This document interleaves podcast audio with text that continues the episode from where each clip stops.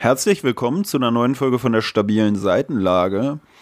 Diese Woche haben wir uns mit ähm, ja, mal wieder was anderem beschäftigt. Eigentlich befassen wir uns ja fast jedes Mal mit was anderem. Ja, das liegt daran, dass wir jedes Mal ein neues Buch lesen. Es wäre aber auch wieder ein gutes System, wenn wir jedes Mal das gleiche Buch lesen Ich habe hab wirklich letztens nachgeguckt gehabt, ob es zu diesem täglich grüßt das Murmeltier auch direkt eine Romanvorlage gibt. Also es gibt wohl Bücher mit diesem Zeitreisethema, Ja. aber eigentlich hätte ich täglich grüßt das Murmeltier als Roman geil gefunden und dann einfach entweder immer die gleiche Folge hochlesen oder äh, hochlesen, hochladen oder immer wieder das gleiche Buch lesen und dann wieder eine neue Folge dazu aufnehmen und vielleicht sogar immer mit den gleichen Themen. Ich meine, wir haben ja so schon immer die gleichen Themen, aber wir haben immer ein anderes Buch als Vorlage und dann wäre es eigentlich mal wieder, das wäre das wär Also ein geiler. Metagag. So einmal im Monat oder sowas. Naja, wäre eigentlich cool. Dann spart man sich einmal im Monat das Lesen. Man hat so, es wäre auch lustig. Ich glaube, irgendwann wäre es halt.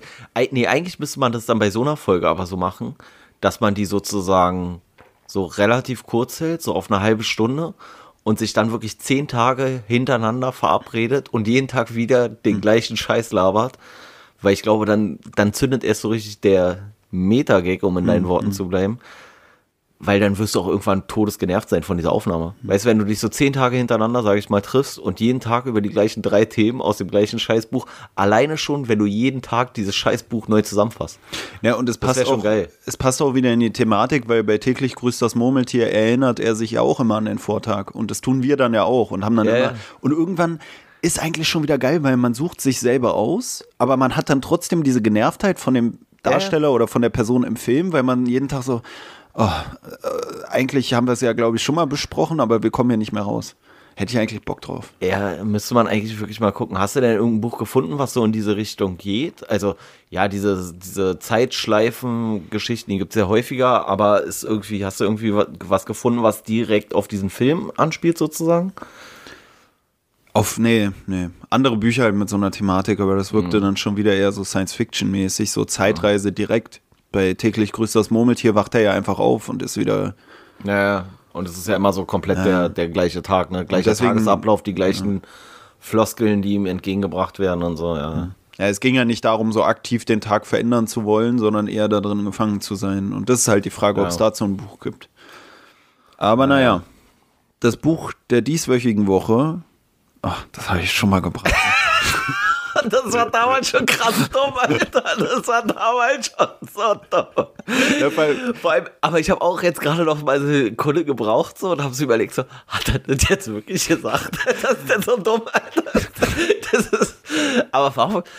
Es gibt so bestimmte Sachen, dazu, dazu neigt man irgendwie, ne? Und die dieswöchige Woche ist, ist irgendwie. ich finde, es könnte auch fast so ein, so ein äh, Running Gag werden in den. Ja, also dafür müsste es dir noch öfter Das habe ich ja nur gemacht, weil wir eben über täglich grüßt das Murmeltier geredet haben und dann dachte ich mir, dann bringe ich den auch nochmal den Gag. Äh, Also, das Buch der Woche. Das hört sich halt komisch an. Das Buch der Woche. diese Unser Woche. Buch diese Woche ist von Alan Silito. Die Einsamkeit des Langstreckenläufers. Schon mal ein sehr ansprechender Titel, würde ich mal sagen. Ja, und ich finde, alleine der Titel sorgt schon eigentlich dafür, dass du es tendenziell eigentlich im Schrank stehen lassen würdest. Also, oder? Also der Titel selber ist, finde ich, absolut abschreckend. Vor allem, äh, das könnt ihr jetzt ja leider nicht sehen, aber auf dem Bild ist auch einfach so eine, so eine neblige Straße, die relativ trist ist und da drauf und auf dieser Straße joggt halt einer entlang. Und das macht jetzt erstmal nicht den Eindruck, dass man so sagt, so ja, das höre ich mir jetzt mal an. Ja, also für jeden, der nochmal nachschlagen will, wie denn die Covergestaltung ist, das Buch ist vom Diogenes Verlag, also da kann man sich das nochmal reinziehen, vielleicht bei Google oder so. Ich muss auch sagen, jetzt wo du es ansprichst, das Cover erinnert mich ein bisschen an so äh, 90er Jahre, als wir noch mit meinem Vater zusammen gewohnt haben und der dann da seinen Dia-Projektor angeschmissen hat. das waren genau solche Bilder, aber dann irgendwie aus Vietnam oder Äh. keine Ahnung, was Kuba oder was weiß ich, wo er da war. Dia-Projektor finde ich übrigens eigentlich ganz cool. Hast du mal, ich, guck mal, das ist wieder sowas wie, wie, was wir mit dem Sushi hatten. Für mich war früher das ganz normal, dass man mit seinen Eltern einen Dia-Abend macht. Dabei Ja. war das nur mein Vater. Und ich habe mich dann letztens erst wieder gefragt, ob das andere Familien auch aus meinem Jahrgang überhaupt so kennen. Hattest du noch so Dia-Abende oder so? Naja, doch, wir hatten das so. Also, äh, aber auch so aus meiner früheren Kindheit, sage ich mal, so irgendwelche Urlaubsbilder dann aus, aus Schweden oder irgendwie sowas. Und ähm, theoretisch ist es ja das, was du jetzt machen würdest mit einem Beamer, obwohl ich glaube, dass das auch keiner so richtig macht, oder? Also so eine. Also ich finde generell, Fotos haben halt so krass an Wert verloren, dadurch, dass du jeden Tag Fotos machst und jeden mhm. Tag irgendwelchen Leuten irgendwelche Fotos zeigst. Und ich finde, bei diesem Dia-Gerät ist ja schon alleine, das Geile ist ja schon das Geräusch. Das ist so ähnlich wie bei so einer, ähm, wie wenn du Schallplatten hast. Und bei der Schallplatte ist ja auch so, weißt du, du legst so die Platte rauf, dann äh, setzt du die Nadel an. Klingt jetzt auch wie was anderes. Ähm, und dann setzt du die Nadel auf und dann fängt es so langsam an und dann hast du so ein leichtes Knistern und so. Und das finde ich ist mhm. irgendwie so ein, so ein spezieller Flavor, den du dann hast, so mhm. bei Vinyl. Oder bei unserem Podcast. Oder bei unserem Podcast, da ist auch manchmal so ein leichtes Knacken kurzzeitig. Das ist für den Flavor, Leute. Beschwert euch bitte nicht. Ja, ja, das ist der Retro. Das ist der Retro-Style. Ja. So. Das ist ein bisschen. Ja, überall äh, machen sie auf Retro, aber bei uns im Podcast, äh, da waren Doppelungen drin, äh, ihr wiederholt euch, ihr habt immer die gleichen Themen. Leute, Retro. Ja, ja, eben. Ähm, und, und bei dir, finde ich, war das auch immer so. Da ist doch immer dann auch immer diese so nächstes mhm. Bild, nächstes Bild. Und äh, ja, das, das hat irgendwie so zur äh, Dreidimensionalität des äh, Empfindens beigetragen, mhm. finde ich. Ich glaube, das ist auch zum ersten Mal jetzt, dass wir, oder überhaupt über Dias reden in nee, unserem ist jetzt mal, Leben? dass wir ein Thema haben, wo dann unsere Zuschauerschaft oder Zuhörerschaft was. Gar keine was, Ahnung mehr hat, was Nee, ich glaube, weil von der Altersgruppe treffen wir den gerade voll. okay. Das sind ja wahrscheinlich die Eltern, die mit ihren Kindern die Dia-Abende gemacht haben, damals, äh, die uns zuhören. Also ich meine, Onkel, Tanten, Eltern äh, von uns, so. Mehr ist ja nicht dabei, sage ich mal. Ähm, Können wir auch alle mal grüßen eigentlich. Ja, können wir Eigentlich verstehe ich auch gar nicht, warum ich überhaupt Onkels und Tanten sage. Ich könnte auch alle Namen nennen, weil ist ja egal, die kennen sich doch alle. so, weißt du? Fällt nee. mir nur noch was ein. Ist jetzt vielleicht auch, obwohl es eigentlich auch zum, zum Laufen passt, zum Langstreckenlauf, sage ich mal, weil Langstreckenlauf ist ja schon ein bisschen lame, sage ich mal. Todeslame. Und Alter. ist mir nämlich aufgefallen bezüglich unseres, unseres Glossars auch, ne? Dass wir da öfter mal Einträge machen und die Einträge, die wir im Glossar machen oder auch die man in der Schule früher mit dem Lehrer im Glossar gemacht hat, das waren ja oft so altertümliche Begriffe, sage ich jetzt mal, mhm. die man heutzutage weniger benutzt, die aber früher jeder kannte. Und dann wurde mir letztens mitgeteilt, dass jemand, der schon Ü70 ist, unseren Podcast gehört hat, oder zwei Ü60-Jährige, die haben unseren Podcast gehört und dann kam da das Wort irgendwie, ähm, da habe ich dann gesagt, ja, äh, da habe ich da so rumgepimmelt. Und mir wurde halt zugetragen, dass die das so lustig fanden und auch nicht wussten, was Rumpimmeln bedeutet. Und dann ist mir erst aufgefallen, ey, wir tragen in unser Glossar Begriffe ein, die jeder Zuhörer kennt, aber sowas wie Rumpimmeln haben wir nie erklärt. Ja, aber wir schreiben das Glossar ja für uns und nicht für die Zuhörer. Ja. Und, und die Wörter, die jeder andere kennt, die sind für uns halt dann äh, komplett fremd. Ja, ja. Deswegen erklären wir jetzt Rumpimmeln auch nicht. Aber ein Langstreckenläufer, für mein Empfinden macht er auch schon sowas wie Rumpimmeln. Also ja, weil es so ein bisschen schlackert dabei immer oder warum? Naja, und weil es so ein bisschen langweilig ist, so sinnlose Beschäftigung, sage ich jetzt mal. Naja, naja, sinnlos würde ich ja gar nicht mal sagen, aber es ist halt einfach, boah, ich hasse Laufen, ne? Also Laufen ist wirklich so der einzige Sport, den ich nur mache, weil er sein muss. Weil er irgendwie so Kondition bringt oder irgendwie so und du nichts großartig machen kannst, was es kompensiert. Aber an sich Langstreckenlauf nervt mega ab. Na, es hat äh, vielleicht auch sowas so ein bisschen Meditatives, wo es ja auch schon wieder zum Rumpimmeln passt, weil Rumpimmeln ist ja auch so ein bisschen so eine inhaltsleere, sage ich mal, Beschäftigung und diese Lehre kannst du dann mit eigenen Gedanken vielleicht füllen. Und so ähnlich macht es ja hier unser Protagonist auch hier im Buch, wenn der dann mal latschen geht. Ich weiß nicht, wollen wir einfach direkt schon mal in die Zusammenfassung hüpfen? Ja, können wir machen. Um bei den Bewegungsumschreibungen zu bleiben, ja. Ja, also, äh, in die Einsamkeit des Langstreckenläufers geht es primär um eine Person, die in ein Borstel kommt. Und Borstel ist so eine, so eine Besserungsanstalt für äh, Jugendliche oder Heranwachsende. Ähm, weil er vorher was geklaut hat und äh, dann dabei erwischt wurde und dann zur Strafe halt in diese, in diese Besserungsanstalt muss. Und da steigt dann das Buch eigentlich erst ein. Ähm, nämlich, dass er da ankommt und dann äh, wird es mehr oder weniger eröffnet mit den Worten, Laufen ist bei uns zu Hause immer groß geschrieben worden, besonders das Weglaufen von, vor der Polizei. Ja, und der Leiter von dieser Besserungsanstalt äh, erkennt halt in dem äh, Hauptprotagonisten dieses Lauftalent und möchte gerne, dass der an so einem Langstreckengeländelauf teilnimmt, der irgendwie zwischen da so eine, so eine landesweite Meisterschaft äh, darstellt und von dem sich der Vorsteher dieser Einrichtung halt irgendwie ein, ja, Prestige erhofft oder äh, erwartet. Und der für den Läufer, sage ich jetzt mal, wir nennen ihn mal jetzt einfach den Läufer, für den Langstreckenläufer ist es halt auch eine Möglichkeit, weil er immer die äh, Gelegenheit bekommt, äh, wo die anderen eigentlich drin bleiben müssen, darf er halt außerhalb von dem Gelände seine Runden drehen und darf da halt trainieren für seinen Lauf und wird auch so äh, eigentlich äh, ganz gut gefördert.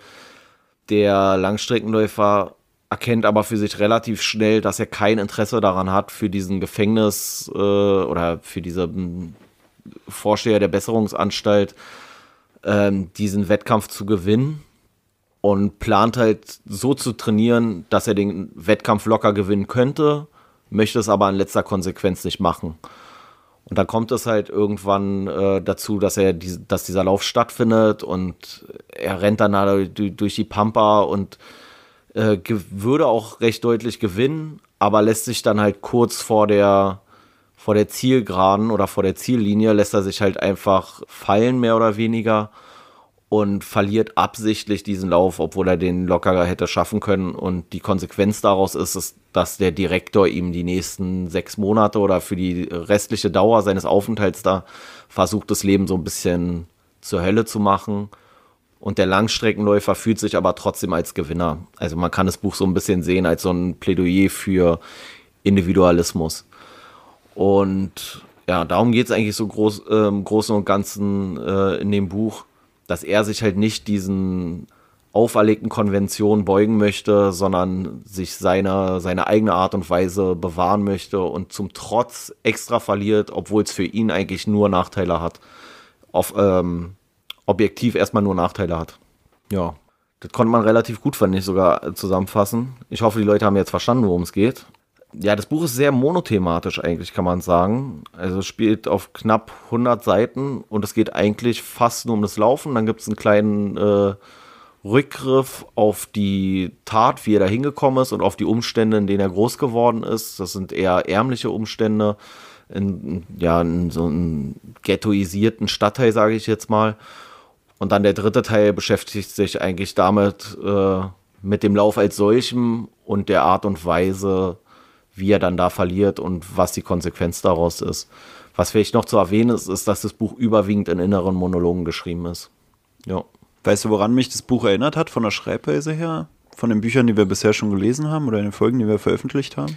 Mir kam es auch, also ich. Ist nicht so naheliegend, sage ich mal. Okay, also ich finde, von der Schreibweise her oder von der Erzählweise der Geschichte erinnert es mich an Feuchtgebiete. Weil es auch, Feuchtgebiete ja, ist ja auch so, so eine eigentlich ist sie im Krankenhaus, aber er erzählt aus dem Krankenhaus raus ihre Geschichte. Und bei ihm ist es ja erst in diesem Borstel, hast du gesagt. Ich habe es immer als Borstal gelesen. Das ist schon wieder so ein komischer Unterschied. Naja, also, ist ja so ein englischer, englischer Begriff. Begriff ja. So, ja, keine Ahnung, ich weiß auch nicht. Also, das aber ist eine Besserungsanstalt, kann man sagen. Für mich war es immer auch so mit diesen komischen Gedanken, die dann da kamen und so, war es so von der Schreibweise her, vom Stil, vom erzählerischen Stil, sage ich mal, so ein bisschen wie bei Feuchtgebiete halt, ne? Und naja. gleichzeitig ist vielleicht auch so ein bisschen, dass man in beiden Fällen so jemanden hat, der sich so gegen das System auflehnt. Bei ihr ist es eher so dieses. Gegen sexuelle Konvention ja, genau. und so. Und hier ist es gegen so irgendwie das, ähm, wie nennt das hier? Warte mal. Klassensystem. Die Geachteten. Ja. Und er lehnt sich so gegen diese Geachteten äh, mhm. auf, so also gegen dieses, ich sag mal, dieses spießbürgerliche Denken von Regeln und Konventionen. Mhm. Ähm, ja, das Buch ist mir ja von meinem Vater empfohlen worden. Ja, Und danke dafür auf jeden Fall. Wieso? Hat es dir nicht gefallen? Ich hatte wirklich am Anfang überlegt, ob ich diesmal so ein bisschen so die, die Abfuck-Haltung einnehmen soll, so von wegen, ja, ich fand das Buch total kacke. Ich weiß nicht, es hat mich jetzt nicht so mega gecatcht, um ehrlich zu sein. Ich habe diesmal aber versucht, nachdem ich beim letzten Mal irgendwie mich so ein bisschen habe ich mich gefühlt, als hätte ich nicht tief genug ins Buch geguckt sondern als hätte ich irgendwie einfach äh, Satz für Satz das alles nur rezipiert und mir danach nicht so einen umfassenden Blick nochmal verschafft, habe ich diesmal versucht, ein bisschen umfassender zu denken. Und dabei bist du zu dem Schluss gekommen, Kackbuch. Ja, und dabei bin ich zu dem Schluss gekommen, vielleicht lasse ich diesmal die Notizen weg und mach so einen auf, ja, Pelle, mach du mal alleine die Folge, weißt du? Weil ich dachte, ja, vielleicht ist mein umfassender Blick doch nicht so allumfassend, wie ich es erwartet hätte. Ja, also ich habe verstanden, warum er es mir empfohlen hat So, weil ich mich schon wiedergesehen habe in diesem, ja, auch so ein bisschen, so ein bisschen widerspenstig. Ich habe hier auch so ein paar Sachen, habe ich mal so rausgestrichen, die so den Charakter von ihm irgendwie ganz gut darstellen. Und eigentlich traurigerweise auch meinen Charakter ganz gut darstellen, glaube ich. Und ähm, ja, also mir ging es da eigentlich anders, weil ich mich da so sehr wiedergesehen habe in vielen äh, Denkmustern, dass ich das eigentlich relativ schnell durchgeballert habe, das Buch. Hm. Ich würde sogar fast sagen, so vielleicht bis jetzt mein äh, für mich das, das äh, angenehmste Buch zum Lesen. Ja, ich war ja bisher eher, ich bin ja eher so der Thomas-Mann. der, der, der, komische, was war das nochmal, der Aschenbach? du, bist, du bist eher so im Stalker-Modus so und ich bin eher Aber so ist eigentlich auch geil, wenn wir jeder so mittlerweile eine Person haben, mit der man sich so identifiziert, weißt du, dass man so fast schon sagen könnte, das ist, das bin ich. Ja, wobei ich jetzt schon dachte, auch äh, in Bezug auf deine einleitenden Worte, dass du dich vielleicht doch eher mit der Charlotte Roach aus Feuchtgebiete identifizierst nee. und dir vielleicht jetzt auch irgendwelche Avocadokerne eingeführt hast. Das ähm, hat ja ähm, damit nichts zu tun. das habe ich ja schon vorher gemacht, da hat das Buch ja auch nichts mehr beeinflusst. Ja. Nee, aber ich fand das Buch echt äh, irgendwie angenehm. Ich fand es auch teilweise ein bisschen lustig geschrieben, weil er ist da halt immer in diesem, äh, ja, in dieser Besserungsanstalt und immer wenn irgendwie der Gefängnisvorsteher ihm da irgendwas erzählt oder sowas, dann sagt er, antwortet er immer so, ja, ja, das mache ich, so nach dem Motto. Und dann folgt aber erstmal so 20 Zeilen innerer Monolog, was für ein Vollidiot das eigentlich ist mhm. und was für ein Trottel und so. Naja. Äh, was ja, ja. Ja, okay. Nichts, ich bin gerade ähm, am Denken. Also. Ja. ja, und ich habe das, ich habe mich da echt wiedererkannt und auch so ein bisschen diesen, dieses ganze äh, Spiel in den Behörden. So, daran hat mich auch erinnert. Also so dieses Machtposition und äh, untergeordnete Position und wie man dann da irgendwie, äh, wie das so unterschiedliche Lebensrealitäten teilweise beinhaltet. Hm. Na gut, dann können ja, wir auch bist, ein, bist ja ein facettenreicher Typ, merke ich gerade. ich habe mich da wiedererkannt. Ja, ja, ja. Nee, Nee, ich wollte dir erstmal ein bisschen Gelegenheit geben, überhaupt nee, irgendwas zu sagen. Nee, mein, mein übergeordneter Blick diesmal, den ich versucht habe anzuwenden.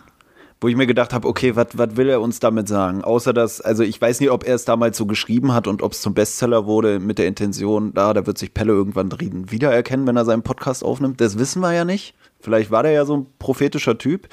Aber äh, irgendwie geht es ja an sich schon um, um äh, die Gesellschaftsstruktur oder sowas, wie du ja auch schon gesagt hast, ja. so arm und reich und sowas. Und dann diese Behörde ist ja auch interessant, der kommt ja in eine Umerziehungsanstalt oder so, dieses Borstel, Borstal irgendwie. Am Anfang dachte ich, ist ein Gefängnis.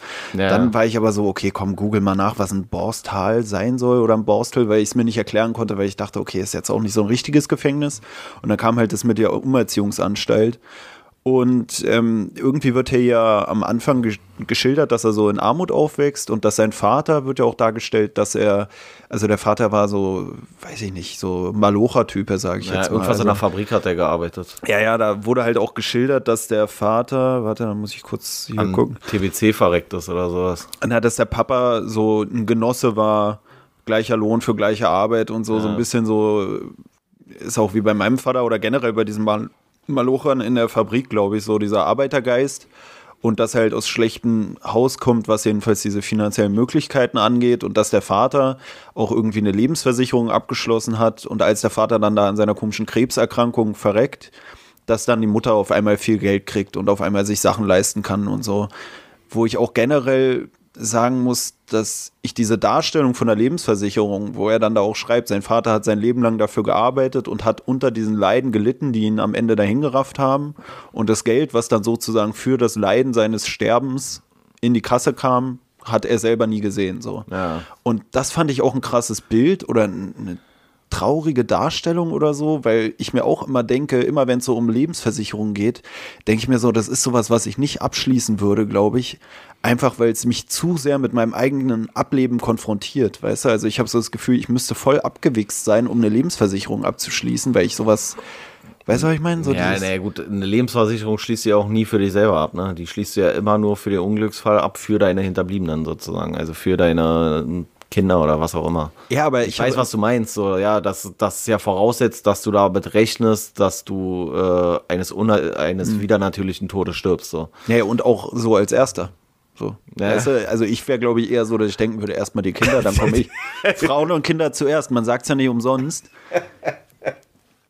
Und dass Frauen und Kinder zuerst kommen, das zählt bei mir in jeglichem Lebensbereich, sage ich mal. Und deswegen finde ich es halt komisch. Weißt du? Ja. Also vor allem die Frauen kommen bei mir immer zuerst.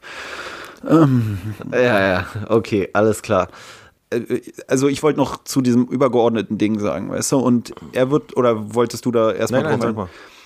Also er wird dann ja irgendwie angefixt durch diese ganzen Sachen, die dann die Mutter mit, diesen, mit diesem Lebensversicherungsgeld sozusagen sich leisten kann, wird er dann ja irgendwie von dieser schönen Welt, sage ich jetzt mal, angefixt oder von dieser Welt des Reichtums. Dann haben die den Fernseher und dann sieht er da die Werbeclips, die ihn vorher gar nicht so interessiert hatten, vielleicht, weil er gar nicht so den Zugang hatte das hat mich auch so ein bisschen an diese ganzen Afrika-Geschichten erzählt, dass man immer sagt, ja, heutzutage können die sich da so viel reinziehen, was wir hier alles für Reichtum haben, naja. dass es kein Wunder ist, dass die alle hierher kommen wollen. Und so ähnlich wird es, finde ich, für ihn auch dargestellt, dass er sich vorher gar nicht so krass für diese Welt der Reichen interessiert hat. Und dann wird er, hat er so Blut geleckt durch diese Möglichkeiten, die ihm dann da einmal geboten waren, hat dann im Fernsehen immer diese ganze Werbung gesehen und die hat ihn dann dazu angefixt, irgendwie auch mehr nach diesem Reichtum zu streben, sage ich mal, sich nicht damit abzugeben, dass er halt in so ein armes Elternhaus reingeboren wurde und nie so die Möglichkeiten hat, an Geld zu kommen. Und das verleitet ihn ja gewissermaßen dann auch zu diesen Einbrüchen, die ihn dann am Ende in dieses Bosstal bringen.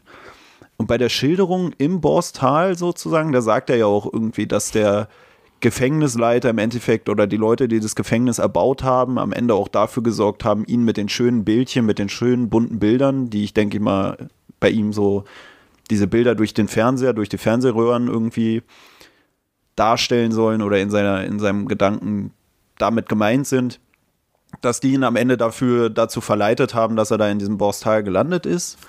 Und da sagt er, ähm, oder da fand ich dann diesen Gedanken wieder interessant, dass es ja so eine Umerziehungsanstalt ist. Dass man ihn eigentlich dazu erziehen will, seine Arbeit wieder nachzugehen, so wie sein Vater dann da zum Malocher zu werden und nicht nach mehr zu streben, obwohl er mehr Möglichkeiten gar nicht hat. Und dass dies halt, und das ist ja auch so sein, seine Story, dass er sagt, nee, das schafft ihr nicht, ihr werdet mich nicht umerziehen, deswegen macht er auch nicht diesen Lauf, damit der komische Gefängnisleiter zufrieden ist, sondern er sagt, nee, ich mach nicht, was ihr wollt, ich mach, worauf ich Bock hab, ihr wisst, ich könnte es machen, aber ich mach's nicht so, weil ich mich dem System nicht füge. Und am Ende fängt er halt wieder mit seiner Verbrecherkarriere an oder nimmt die wieder auf.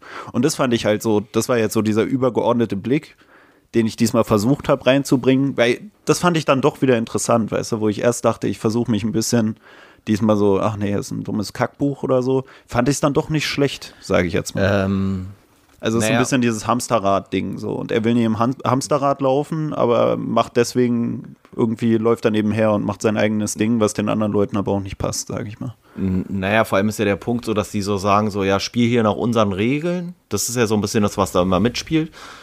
Und dann geht's dir gut.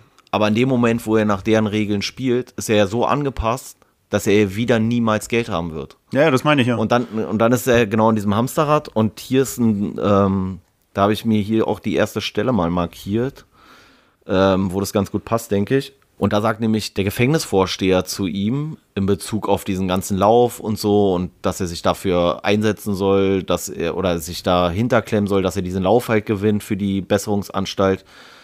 Und dann sagt der Gefängnisvorsteher oder der Vorsteher dieses Borstels, wenn du uns gute Bälle zuspielst, werden wir dir auch gute Bälle zuspielen. Ehrliche Arbeit und gute Leistung im Sport. Und wenn du uns beides gibst, kannst du dir sicher sein, dass wir dich anständig behandeln werden und als ehrlichen Menschen ins Leben zurückschicken werden. Und sein innerer Monolog beginnt dann mit den Worten, also von dem Läufer, na, ich hätte mich kaputt lachen können.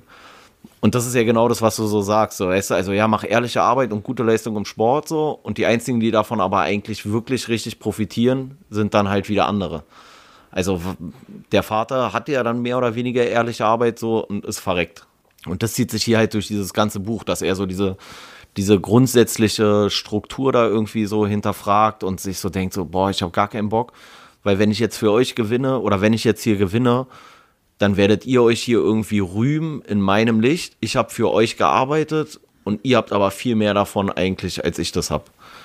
Ja, da frage ich mich auch, ob diese Lebensversicherung, dass die da auch so mit äh, drin erwähnt wird, auch so ein bisschen nur so dieses Bild auch wieder ist, dass du in dem System oder dass in dem System Leute irgendwie draufgehen müssen oder sich opfern müssen dafür, dass es anderen gut geht. Also nicht nur du musst dich opfern dafür, dass es dem Fabrikleiter gut geht oder so, sondern auch so dieses, deiner Familie geht es auch nur gut, wenn du dein ganzes Leben für sie hinschmeißt, so wenn du dich zu Tode arbeitest oder so, ne?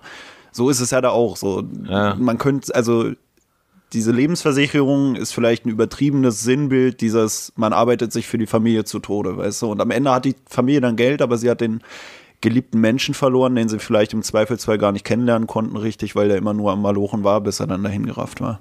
Wird ja hier auch dargestellt, dass die Eltern da von diesem Langstreckenläufer auch nicht die beste Beziehung haben, dass die Frau immer wieder mit anderen Typen irgendwie rummacht, sich so ein bisschen verhurt nee, oder nee, so. Nee, die verprassen ja auch sofort das Geld, ne? Also es hm. ist ja so ein bisschen so wie die Assi-Familie, die so einmal im Lotto gewinnt und danach sich irgendwie eine Yacht mit einem Hubschrauber kauft und nach einem, mhm. nach einem Jahr wieder zurück in die anderthalb mhm. Zimmerwohnung muss. So Aber war ein geiles Jahr damals. Ja, Müssen ja. wir schon zugeben. Ey, wir haben auch gefeiert. So. Ja, hat, eigentlich hat sich alles gelohnt, aber jetzt sitzen wir halt wieder hier. So. Und machen wieder so einen schäbigen Kack-Podcast. Ja, ja ähm, nee, aber ich finde, das ist ja auch irgendwie äh, so die Ironie an der, an der ganzen Geschichte. Er kommt in diese Besserungsanstalt, weil er durch diesen ganzen Konsum von den Sachen eigentlich Teil der Gesellschaft sein will muss er kriminell werden, weil er sich sonst anders gar nicht mhm. Bestandteil von dieser äh, Welt werden kann. Und in dem Moment, wo er Bestandteil von dieser Welt wird, sagen die Leute so, ja, aber so darfst du es natürlich nicht machen, so. Und damit schmeißen sie ihn wieder irgendwo hin und eigentlich ist es so, so, ein, so ein Widerspruch in sich so. Das ist ja auch sowas, was sein Komplize bei diesem Überfall oder ist ja kein Überfall, bei diesem Raub sozusagen, wo die in Bäckerei, ja, ja stimmt, ein Raub war es auch. Diebstahl wo sie bei so einer Bäckerei einbrechen, sagt sein Komplize ja auch irgendwie so, ey, lass irgendwie für ein paar Wochen da und dahin gehen und dann können wir uns beide nutten, die alles Mögliche mitmachen und so, weißt du, wo man ja auch schon merkt, dass es denen eigentlich gar nicht darum geht, jetzt ein geiles Leben zu führen, sondern eigentlich nur so, so eine Zeit, eine geile Zeit zu haben, die aber begrenzt ist auf eine bestimmte Zeit und nicht aufs ganze Leben ausgeweitet. Weil so von wissen, wegen, dass ey, sie sich niemals ein ganzes Leben erlauben können. Ja, ja, so von wegen, ey, Bankraub und dann ab nach Vegas, alle auf den Kopf hauen und wenn wir erwischt werden, ey, Geld ist weg, wir haben es immerhin genutzt. Naja, auch so dieses Gefühl, offensichtlich gar nicht da irgendwie raus, äh, rauszukommen. Hm. Was mir aber aufgefallen ist, mhm. hast du mitbekommen, wie der, wie der Komplize hieß, Alter? Da bin ich glatt misstrauisch geworden. Nee. Er hieß Mike. Achso. Und da ich, weil wir Mike hier zu schlecht bezahlt haben. Ja, ja, ja, ich hatte wirklich überlegt, so, vielleicht hätten wir, bevor wir Mike eingestellt haben, nochmal sein erweitertes Führungszeugnis sehen sollen. Aber ich weiß auch nicht. Ich meine, das Buch kommt ja auch irgendwann aus den 60ern, ist schon ein bisschen her. Mike hat sich auch davon geschlichen bei uns hier. Ja, und äh, was ich auch noch eine, ein schönes Zitat irgendwie fand, weil er dann so darüber sinniert, so dass er sich halt nicht verbiegen möchte für diese Wertvorstellung von Leuten, mit denen er eigentlich sowieso gar nichts zu tun hat und die mit ihm eigentlich ja auch gar nichts zu tun haben wollen, aber trotzdem möchten, dass er sich deren Wertevorstellung unterordnet. Und dann sagt er, wenn die braven Geachteten darauf hoffen, dass es mir abgewöhnen, einen falschen Zug zu machen, da vergeuden sie nur ihre Zeit.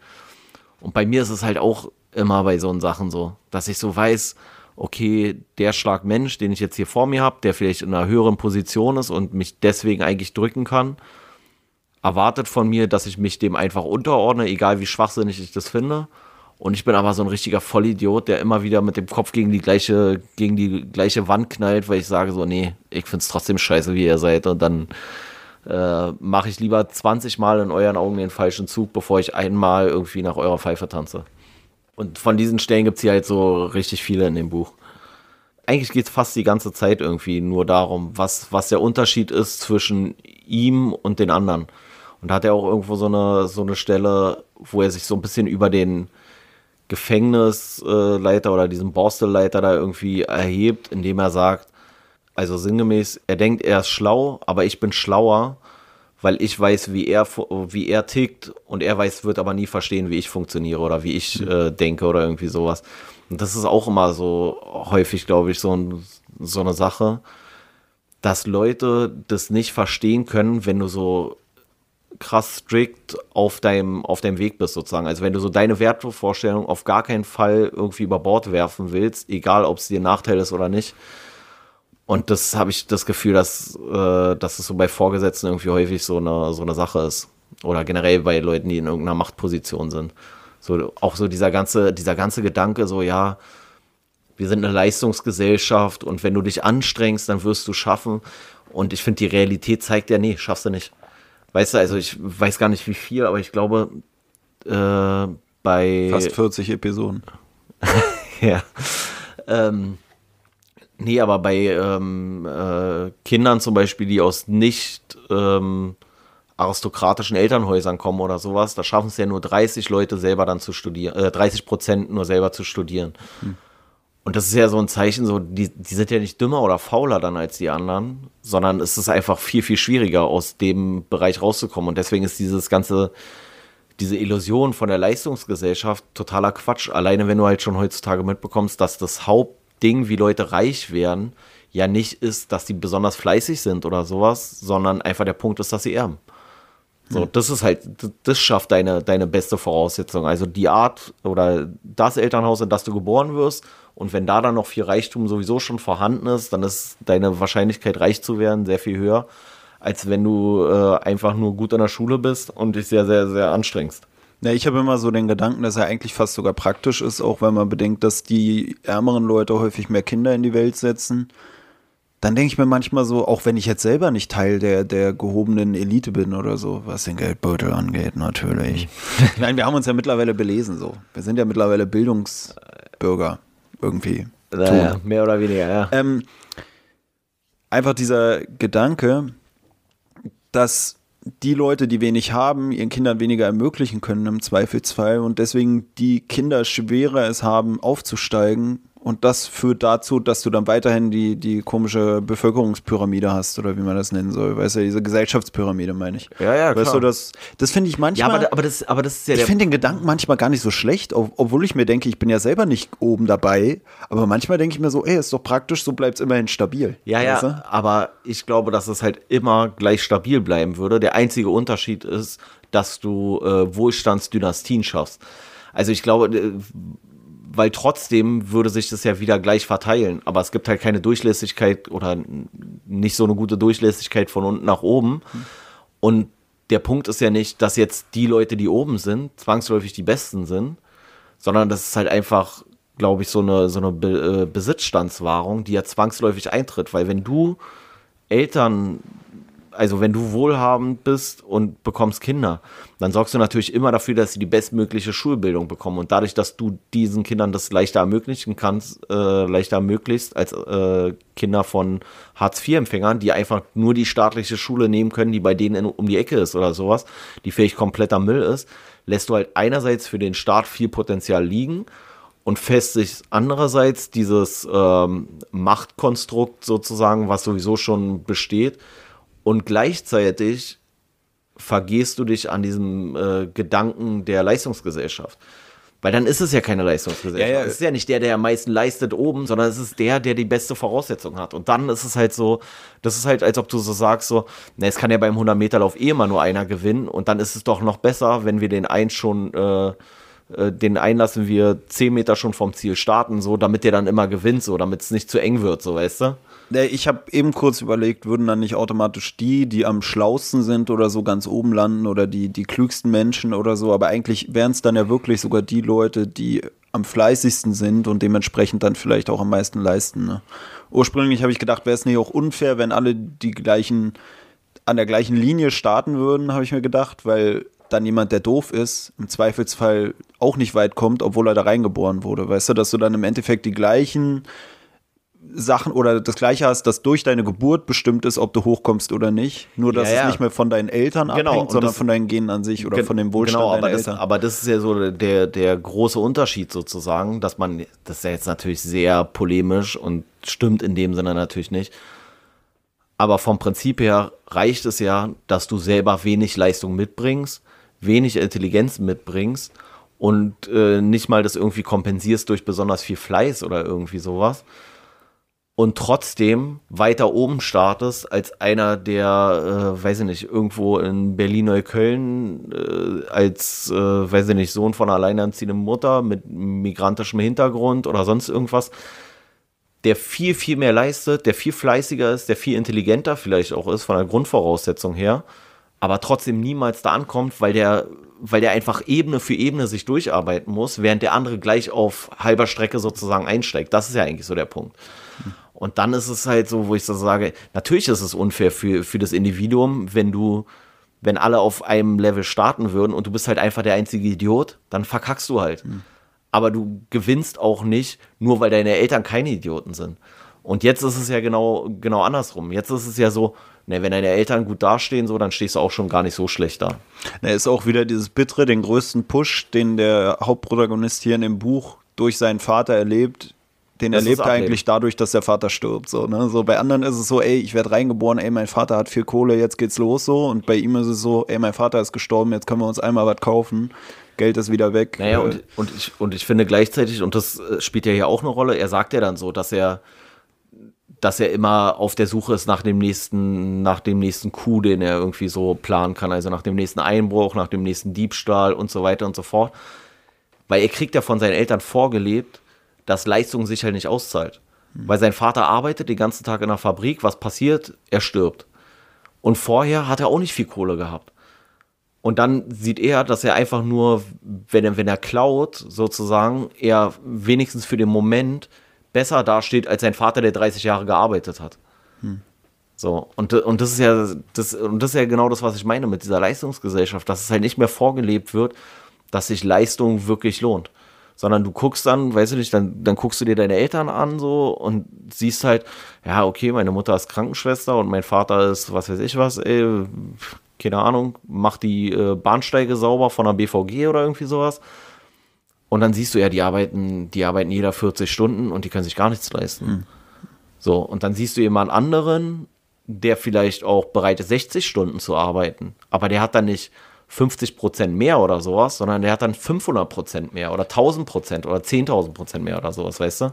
Ne, ich habe gerade irgendwie so einen Gedanken im Kopf, wo ich mir jetzt selber auch wieder denke, ob es irgendwie voll der Quatsch ist. Aber gewissermaßen hat ja sein Vater, ähm, haben wir ja gerade drüber geredet, so ihm sowas vererbt. Und er sagt ja auch, er hat bei seinem Vater gesehen, dass es auch keinen Sinn macht oder auch kein schönes Leben einem bringt, wenn man sich so dem System unterwirft und sein ganzes Leben dafür opfert und so. Und es gibt so eine Stelle, nachdem er und der Mike zusammen die Bäckerei beklaut haben, wo sie auf dem Heimweg sind und er hat wieder so sein Kopfkino und sagt so, ja, was ist jetzt, wenn ein Polizist kommen würde, wie würde ich mich da verhalten? Ich trage ja gerade diese ganze Geldkassette unter meinem Pulli oder unter meinem Shirt, unter meinem Hemd. Und wenn der Polizist kommen würde, dann würde er mich fragen, was hast du da und bla bla bla. Und dann sagt er irgendwie, er würde, also in seinem Gedankengespinst äußert er dann irgendwie, ja, er würde dann sagen, er hat einen Tumor und ist auf dem Weg ins Krankenhaus und sein Vater ist vor kurzem erst auch am Tumor gestorben. Und die Realität ist ja aber, dass er unter seinem Pulli diese Kassette trägt. Und jetzt ist in meinem Kopf wieder, ob das so sinnbildlich auch dafür steht, dass er dieses Erbe seines Vaters nicht annimmt, dass er nicht das weitermacht, wo sein Vater ihn reingeboren hat, dieses sein Leben lang arm rumrennen und irgendwann mit einem Tumor in die Klinik kommen und da verrecken, sondern sich dem Staat zu widersetzen und anstatt einen Tumor unter seinem T-Shirt zu tragen, da jetzt diese Geldkassette tragen, in der dann da irgendwie dieses geklaute Geld ist. Also nicht diese ehrliche Haut sein, da mit seinem Tumor irgendwann abnippeln, dem Polizisten irgend nein, er ist aber jemand, der den Polizisten anlügt und da irgendwie mit dem Geld nach Hause läuft in seiner komischen Gedankenerzählung, wo der Polizist kommt und sagt, sagt, warum, was hast du denn da unter deinem T-Shirt und bla. Ich weiß jetzt gar nicht, ob es überhaupt einen Sinn macht, aber ich irgendwie hat es gerade in meinem Kopf so gepasst, dass ich mir dachte, ist ja auch so ein bisschen so dieses, entweder nimmt er das Erbe seines Vaters und dann hat er dieses Schicksal, wo er irgendwann mit einem Tumor ins Krankenhaus kommt, oder er macht jetzt das. Entweder ehrlich mit einem Tumor oder unehrlich mit der genau, Kassette, aber genau. beides so an der gleichen Stelle sozusagen. Ja, ja, ja, so. ja. Generell, dass das irgendwie auch der Wendepunkt ist. Entweder könnte er so sein Leben fristen, irgendwann ehrlich mit dem Tumor ins Krankenhaus, oder ja. halt unehrlicher Weg, aber dafür immerhin. Ja, aber, aber das ist ja das, was wir gerade hatten, so, dass ihm ja auch nicht vorgelebt wird, dass sich ehrliche Arbeit lohnt. Mhm. Und dann lohnt sich das für ihn viel mehr, sozusagen unter seinesgleichen zu bleiben, weil in der oberen Kaste, sage ich jetzt mal, oder in der oberen Schicht will ihn ja auch keiner haben. Also deswegen bleiben ja auch die Leute da, wo sie sind, so, weißt du? Also das, deswegen ist es ja auch schön, wenn man weiterhin überall irgendwie ein Einkaufszentrum hinklatscht, wo die ganzen Asis sind, damit die ganzen mhm. Asis nicht zum Kudamm fahren oder wohin auch immer oder zur Düsseldorfer Kö oder wohin mhm. auch immer. Äh, was ich hier auch noch eine, äh, eine Stelle fand, die ich irgendwie äh, interessant fand, war, dass der Direktor ihn immer so ermahnt, dass er doch ehrlich, sich ehrlich verhalten soll und ehrlich sein soll und so weiter und so fort. Und dann sagt er wieder in so einem inneren Monolog, Denn Leute wie der Direktor werden zum Beispiel auch nie begreifen, dass ich ehrlich bin, dass ich nie was anderes als ehrlich war und dass ich immer ehrlich bleiben werde. Und das ist halt auch wieder so der Punkt, dass der Direktor so ein ganz spezielles Bild davon hat, was für ihn ehrlich ist. Und in sich selber sind ja alle diese Handlungen von diesem, äh, von diesem Langstreckenläufer, die sind ja in sich auch ehrlich und schlüssig. Er ist halt einfach, er ist ein Ganove, weil er das Leben so kennengelernt hat und weil er festgestellt hat, dass es halt nichts bringt, sich irgendwie abzuschinden für irgendwelche Idioten, die dann den ganzen, die ganze Ehre und die ganzen Preise einheimsen. Das ist ja auch wieder irgendwie so die Parallele da in diesem, in diesem Borstel, dass er halt laufen soll für die, aber im Endeffekt läuft er da für irgendwelche reichen Schnösel, mhm. die ihn alle nicht kennen, die ihn alle gar nicht kennen wollen, die ihn, für die er komplett uninteressant ist. Aber die wollen sich halt sonnen in seinem, in seinem Erfolg eigentlich. Und der Einzige, der dann landesweit bekannt werden würde, wäre wahrscheinlich nicht mal er, sondern eher der Gefängnisdirektor. So. Das ist ja wieder so ein bisschen dieses, marxistische Denken vom, von der Theorie des Mehrwerts, sage ich jetzt mal. Hm. Ja, dieses, das Unehrliche wäre dann eigentlich eher seine Prinzipien zu verraten. Also man sagt ja auch immer dieses, man muss nur in den Spiegel gucken können, wo es hier auch eine Darstellung gibt, wo er nach Hause kommt und sein Vater ist tot und er sagt dann irgendwie, ja, und er hat selber vermieden, dann in den Spiegel zu schauen. Und ob das jetzt damit in Zusammenhang steht mit dieser in den Spiegel gucken Metapher, weiß ich jetzt selber nicht, aber einfach ja, doch, diese, genau, generell dieses so, man, man, man will nur in den Spiegel gucken können. Und ja, vielleicht ist es wirklich so, dass er dann da dachte, ey, mein Vater ist gerade, der hat sich gerade tot gearbeitet dieses, ich kann selber nicht in den Spiegel gucken, dass ich einfach in so einer Welt das alles mit mir machen lasse, genauso wie es mein Vater mit sich hat machen lassen. Aber dieses, ja, er ist im Endeffekt dadurch ehrlich, dass er zu sich selber ehrlich ist. Genau, und darauf nicht nur darauf achtet, dass die anderen dann zufrieden sind. Und deswegen ist es auch so wichtig, schreiberisch, sage ich jetzt mal, dass man nicht nur von außen das Ganze betrachtet, sondern dass es auch diese inneren Monologe gibt, weißt du? Und ja, weil von außen, von außen wirkt es ja immer so, als ob er sich unterordnet erstmal. Also in dem Buch ist ja eigentlich so, dass er dem, dem Gefängnisvorsteher äh, da, er gibt dem ja nie eigentlich Widerworte, sondern er macht es ja ganz ähm, ähm, subtil, sage ich mal. Also er, er steht dann da von dem Gefängnisdirektor oder von dem Bausteldirektor und dann sagt er, ja, ja, und dann musst du hier laufen und, äh, und er sagt so, ja, ja, ich werde auch ganz hart trainieren und so. Und das macht er ja auch wirklich. Aber die haben halt so komplett unterschiedliche Ziele. Der Gefängnis- oder der Borsteldirektor möchte halt einfach nur, dass er diesen scheiß Lauf gewinnt, diesen komischen Langstrecken-Geländelauf da. Und er will auch, dass er die Möglichkeit hat, den zu gewinnen, um ihn dann bewusst zu verlieren, kurz mhm. vorm Ziel. Also allen zeigen, ich hätte gekonnt, ich hätte es euch allen recht machen können aber aus Prinzip werde ich es ja. nicht machen. Und äh, diese so, ich lasse mich von euch nicht brechen, so. Genau. Und, und ich glaube, deswegen hat es mein Vater mir auch empfohlen, weil ich ja gerade beruflich so in der ähnlichen Situation bin, sage ich mal. Er zeigt ja auch, dass es dann von den anderen Häftlingen gefeiert wird, weil genau. jeder auch wahrgenommen hat, so ja, er hätte es machen können. Und genau. am Anfang waren die anderen Häftlinge so Lauf, Lauf, Lauf. Und, und dann haben sie aber gemerkt, als es dann zu Ende war, er hätte es schaffen können, er hat es aber extra nicht gemacht und dann haben die es nochmal mehr gefeiert, die am Anfang noch ihn selber angefeuert hatten. Und die Geschichte hier ist jetzt natürlich fiktiv so, aber von der Sache her, und das ist ja auch das, was ich immer sage, so, ähm, ich sag mal, eine Legende wirst du halt nicht, indem du allen gefällst, sondern eine Legende wirst du halt dadurch, dass du dich von anderen irgendwie abhebst. So. Und wenn er jetzt diesen Lauf gewonnen hätte, dann wäre er einer von so und so viel Hunderten, die diesen Lauf über die Jahre hinweg irgendwann gewonnen haben und er wäre komplett in Vergessenheit geraten. Ja, und das mit dem Abgehobensein schaffst du echt gut. Abgehoben? Habe ich abgehoben gesagt? Ja, du hast gesagt, man muss sich von den anderen abheben. Ach so, ja. Mann, jetzt bist du mir voll in die Parade gefahren. Ähm, nee, und so ist es aber halt, denke ich, eher so, dass man, selbst wenn man sich nicht namentlich an ihn erinnern wird, wird man sagen, ja, guck mal, damals so, der hat dir mal gezeigt, wie lächerlich das eigentlich ist. Die stehen auf der Tribüne und wollen klatschen und denken, sie können hier die, die Assis um die Wette laufen lassen. So, es hat ja auch so ein bisschen was von so einer äh, Gladiatorenveranstaltung irgendwie so, weißt du, also du sagst ja, ich habe hier Leute in meiner, in meiner Besserungsanstalt und denen zeige ich jetzt mal, wie sie sich mir unterordnen und äh, dann laufen die auf Kommando, rennen die los und rennen sich die äh, meinst du dann, äh, Lunge aus dem Leib da. Meinst du dann vielleicht sogar, dass, dass extra sein Name nicht genannt wird? Wo du das gerade selber sagst, so selbst wenn man sich an den Namen nicht erinnern wird, seine Taten werden bleiben so, dass, es, dass er dass es halt wirklich so dann die Legende sein wird, dieser eine Typ, der dann aufgehört hat zu laufen, weißt du, und den Direktor und so, den Namen könnte jeder wissen, aber der interessiert eigentlich keinen und nee. alle reden nur über diesen namenlosen Helden, sage ich jetzt mal. Naja, vielleicht, weil es auch einfach, ja, also kann schon sein, dann bin ich jetzt, habe ich jetzt so gar nicht drüber nachgedacht, weil mir auch gar nicht so bewusst war, dass der Name nirgendwo genannt wird. Das ist mir dann erst viel später irgendwie. Vielleicht haben wir es auch einfach überlesen. Ja, Lass ja. richtig viel reininterpretieren in dieses. Aber warum wird Mike genannt? so ist. Ähm, nee, aber ich glaube, sein Name wird wirklich nirgendwo genannt. Mhm. Aber es spielt auch eigentlich keine Rolle. Es passt Und ja eigentlich auch, weil er selber kennt seinen Namen ja. Warum sollte er, weißt du, wenn du so ein ja, Buch ja. schreibst, warum sollte man dauernd den eigenen Namen erwähnen? Äh, ja, das auch. Und vielleicht ist es, es ist ja auch eher so was Sinnbildliches, glaube ich, dass du manchmal nicht viel machen musst, um irgendwie dir selber treu zu bleiben, und dich halt nicht zu verkaufen. Und hier ist es halt dieses Beispiel von dem Langstreckenlauf, aber es gibt halt tausend Situationen, in denen du das auch machen kannst und vielleicht hat es wirklich so ein bisschen den Grund, so dass, dass es so eine höhere Identifikation mit demjenigen irgendwie äh, mit sich bringt, wenn du den Namen nicht sagst, mhm. weißt du? Dass sich jeder theoretisch seinen Namen da einsetzen ja, kann. Ja, und so dass am Ende dem System oder sich dem System nicht widersetzen so leichter ist, als sich selber treu zu sein, sozusagen. Dass du, dass du sogar eher ja. eigentlich das schaffen würdest als das andere, weil auch alle sagen würden, wie kannst du nur? Und das ist ja auch wieder interessant, dass wahrscheinlich die Häftlinge, die da ihn erst noch angefeuert haben, eigentlich auch der Meinung waren, ja, mach diesen scheiß Lauf, du schaffst es. Und danach haben sie so gemerkt, ey, auch nicht das viel geiler. So eigentlich nee, gehört nee. sogar mehr dazu, dann zu sagen, nee, ich mach's nicht, ihr könnt mich mal. So. Ja. Weil das ja eigentlich der wirkliche Systemfeind in dem Sinne ist, dass er sich auch wirklich widersetzt und nicht sagt, so jetzt habt ihr mich, jetzt mache ich alles, was ihr ja, wollt. Ja, und das ja völlig ohne Gewalt, sondern er zeigt ja eigentlich nur der, der anderen oder der Gegenseite zeigt er eigentlich nur auf, dass sie nichts daran ändern können.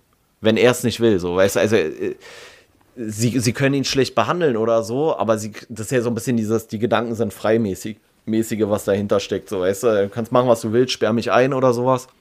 Aber im Endeffekt kann ich dir zeigen, dass ich im Recht bin und vielleicht weißt du es sogar insgeheim, aber äh, ich werde halt nie mich dir irgendwie fügen oder mich da äh, unterordnen lassen in so einer Art und Weise. Aber meinst du, diese Buchempfehlung durch deinen Vater war wirklich so ein, oh, das ist auf ihn zugeschnitten oder so, wie du es jetzt vielleicht so ein bisschen interpretierst? Ja, doch, ich glaube schon. Also er, er meint es ja auch so ein bisschen so nach dem Motto, so ja, das äh, vielleicht ist es nicht das richtige Buch für dich in deiner Situation, weil er kackt ja auch ab. So, und äh, ich hatte ja, wie gesagt, ich hatte ja auf Arbeit so eine ähnliche Situation und da hatten wir, hatte ich den, und der Streitpunkt, den ich dann mit meinen Kollegen hatte, war ja genau der gleiche, dass ich das auch von denen erwartet habe. Also man muss es jetzt auch gar nicht im Detail erklären, so, aber man kann es kurz zusammenfassen. Ich war im Recht und die anderen nicht. Hm, hm. Ähm, Nee, und. Pelle und, war im Knast und die anderen nicht. Genau. Nee, und äh, der Punkt war, dass ich gesagt habe: so, ich werde mich nicht euren komischen Scheiß Lügen äh, irgendwie unterordnen und das so mittragen und mich selber verraten, sage ich mal, oder meine Prinzipien selber verraten, damit ich hier vorankomme, dann scheitere ich lieber beruflich. Das ist mir dann auch scheißegal. Und die Diskussion, die ich dann mit meinen Kollegen hatte, war dann so, naja, aber du weißt doch, das wirst du ja niemals ändern können. Ich sage, ja, geht doch gar nicht darum, ob ich es ändere, so. Aber ich mache es nicht mit. Und das ist der Unterschied so. Und meine Kollegen waren da, ja, und naja, was hätten wir dann jetzt machen sollen? Und ich habe gesagt, naja, findest du, dass es richtig war? Findest du, dass es richtig war, wie unsere Vorgesetzten Nee, finde ich nicht und bla bla. Ich sag so, ne, was hätte euch passieren können? Es hätte euch nichts passieren können. Ihr hättet einfach nur nicht mitmachen müssen. Ihr hättet einfach nur euer Maul aufmachen können und dann äh, wäre es vielleicht anders gelaufen und vielleicht auch nicht. Aber mir ist es halt so lieber so dieses, gibt es ja auch so dieses äh, häufige Zitat, irgendwie lieber, äh, lieber aufrecht sterben, als auf Knien zu leben oder sowas. Und das ist ja so ein bisschen hier das Leitthema. Und ich glaube schon, dass es deswegen so ein bisschen jetzt speziell auf meine derzeitige Situation auch bezogen, aber auch grundsätzlich, weil ich halt so ein Typ bin. Dass ich es mir häufig nicht leicht mache mit diesem Stolz und vielleicht auch manchmal falsch verstandener Stolz, das kann auch sein, keine Ahnung. Aber ich gehe halt nicht sozusagen den leichtesten Weg und hier ist es ja auch so. Der leichteste Weg wäre es für ihn gewesen, den Geländelauf einfach zu gewinnen, durchs Ziel zu laufen und eine angenehme Zeit zu haben in dem Borstel. Aber am Ende des Tages wäre genau das passiert, was er halt nicht möchte, nämlich dass er nicht mehr in den Spiegel gucken kann. So, dass er sich so, das, dass er das Gefühl hat, sich untergeordnet zu haben. Weißt du, da wäre es eigentlich cool, wenn am Ende nochmal so eine Stelle gekommen wäre, wo er so wie am Anfang, wo sein Vater stirbt oder in der Mitte des Buches, wo er das schildert, dass er irgendwie nicht in den Spiegel gucken kann, weil er sich selber nicht sein bleiches Gesicht da sehen will oder irgendwie sowas, dass er am Ende nochmal in den Spiegel guckt. Weißt du, nach dem Lauf oder so. Vielleicht habe ich es auch ja. überlesen, aber eigentlich wäre es dann auch cool gewesen, so, weil dann wäre es so beiläufig gewesen und man hätte so das Gefühl gehabt, okay, da kriest, äh, kriest sich so ein Schleiß, schließt sich so ein Kreis des in den Spiegel guckens. Weißt du, am Anfang kann das nicht so, ey, mein Vater ist gestorben, wir leben hier in diesem komischen System der Unterwürfigkeit und am Ende steht er mit geraden Rücken, sage ich jetzt mal, vor dem Spiegel, weil er gerade den Lauf verkackt hat, bewusst so. Wäre irgendwie ein, cooles Bild gewesen, so. Der Silito ist ja, glaube ich, leider schon tot, sonst hätte ich gesagt, mach nochmal eine. Mal, mal, überarbeite mal nochmal Überarbeitete Fassung. Ja, es ist ja auch wieder eine Übersetzung, ne? Da war ich auch manchmal, als ich am Anfang so den Gedanken hatte, es ist so ein bisschen dröge oder so, ist so ein bisschen trocken geschrieben, sage ich jetzt mal. Weiß ich nicht, für mich war es halt so ein, so ein, so ein äh, weiß ich nicht, also emotionsloser Draufblick. Für mich war es halt nicht so wirklich so, so lustig oder traurig, sondern es war irgendwie so grau, sage ich jetzt mal. Ja, ja, ne, ne, ne Und da war ich dann es, unsicher, ob es an der Übersetzung liegen könnte, auch dass, dass es auf mich so diesen Eindruck erweckt, sage ich mal. Nee, ich, ich glaube, es sollte mhm. schon auch so ein bisschen sein, weil er, er gewinnt ja sozusagen nach seiner Auffassung, aber sein Leben ist ja danach eigentlich noch beschissener als vorher. Er hat ja nur diese, diese moralische Überlegenheit, die er für sich mhm. spürt aber trotzdem geht es ihm ja eigentlich nicht gut so. Er wird dann ja zu jeder Scheißarbeit da sozusagen abkommandiert und sagt sich dann aber, okay, das ist mir aber lieber, hm. als mich nicht mehr selber erkennen zu können. Und hier in Bezug auf diesen Gewinn schreibt er dann hier auch an einer Stelle oder denkt er sich dann an so einem inneren Monolog. Gewinn bedeutet, dass ich den mit den grinsenden Visagen genau in die weißbehandschuhten, Zingle umzäunten Hände laufe und dort bleibe, den Rest meines natürlichen langen Lebens. Dass ich Steine klopfen werde, sowieso. Aber Steine klopfen, wie es mir passt und nicht, wie die es mir sagen. Also das ist ja auch so, also er sieht komplett die Konsequenz und sagt so, ey, dann mache ich die, ich die Scheiße so, aber was wollt ihr machen? Ihr könnt mich nicht, ihr könnt mich nicht mehr brechen, als ich sowieso schon irgendwie bin. Und wenn ihr mich da halt ganz unten sehen wollt, dann bin ich da, aber dann bin ich damit stolz. Ja, ich habe noch so, so andersartig interessante Sachen für mich selber erstmal aufgeschrieben. Zum einen war hier auch geschildert, und das war was, wo ich mir dachte, Alter, wie dumm bin ich eigentlich? Weil ich saß im Café und hab's gelesen und dachte mir so, hä, das macht doch gar keinen Sinn. Und dann ist mir wieder aufgefallen, okay, es spielt ja in einer ganz anderen Zeit. Weißt du, wo die da in die Bäckerei kommen, dann wird da geschildert, dass der ähm, Mike die Goldkassette griff, nach der er mit einem Streichholz gesucht hatte. Und ich dachte mir so, wieso benutzt man denn Streichholz zum Goldkassette suchen? Weißt du, also ernsthaft, ich habe mir das dann sogar aufgeschrieben und dachte so, ich stell dir mal die Frage und wir mutmaßen so auf bescheuert, so wie kann man Streichholz benutzen, um eine Goldkassette zu suchen. Und dann ist mir erst, als ich das dann alles nochmal reingeschrieben habe, sozusagen am PC und ausgedruckt, bei der Reinschrift sozusagen ist mir erst aufgefallen, dass er damit wahrscheinlich einfach den Raum erhellt hat. Ja, ja, klar. Ja. Und ich ja. dachte mir so, hä, was bist du denn für ein Idiot? Weil ich habe so, weißt du, Hast für mich war es so. mit dem Dings wie mit so einem Blindenstock nach der Kassette oder was? Ne, für mich war es so, so, heutzutage benutzt du die Streichhölzer vielleicht irgendwie in anderen, hat man fast mehr andere Verwendungszwecke für ein Streichholz als damit Feuer oder damit einfach sich Licht zu machen. Eigentlich, ich, eigentlich benutzt man Streichhölzer wirklich fast gar nicht mehr, wa? Ja, und also deswegen, maximal noch so Zigar ja. Zigarren oder Pfeifenraucher oder sowas benutzen, glaube ich, Streichhölzer. Ja, und ich habe wirklich kurzzeitig so überlegt, hä, hat er es angemacht und dann, weil das gibt es ja manchmal in Filmen, dass man so mit dem, mit dem äh, äh, mit der Zugrichtung der Flamme irgendwie sich ein offenes Fenster oder sowas erahnen, äh, erahnt, äh, weißt du, dass man so und so habe ich gedacht, ich dachte, hey, um die, die scheiß Geldkassette, die zieht doch keine Luft. Und dann ist mir jetzt aufgefallen, ach fuck, die haben sich einfach den Raum damit erhellt. Weil es war Aber ja vielleicht halt auch mega geil war mit so einem so einem Streichholz, wie, wie krass erhältst du da den Raum? Ne, das habe ich mir dann auch gedacht, aber da wollte ich jetzt nicht noch eine Logikdiskussion aufmachen. Und dann dachte ich mir auch so, es war vielleicht sogar zu einer Zeit, wo du gar nicht so überall dieses elektrische Licht in dem Sinne hattest.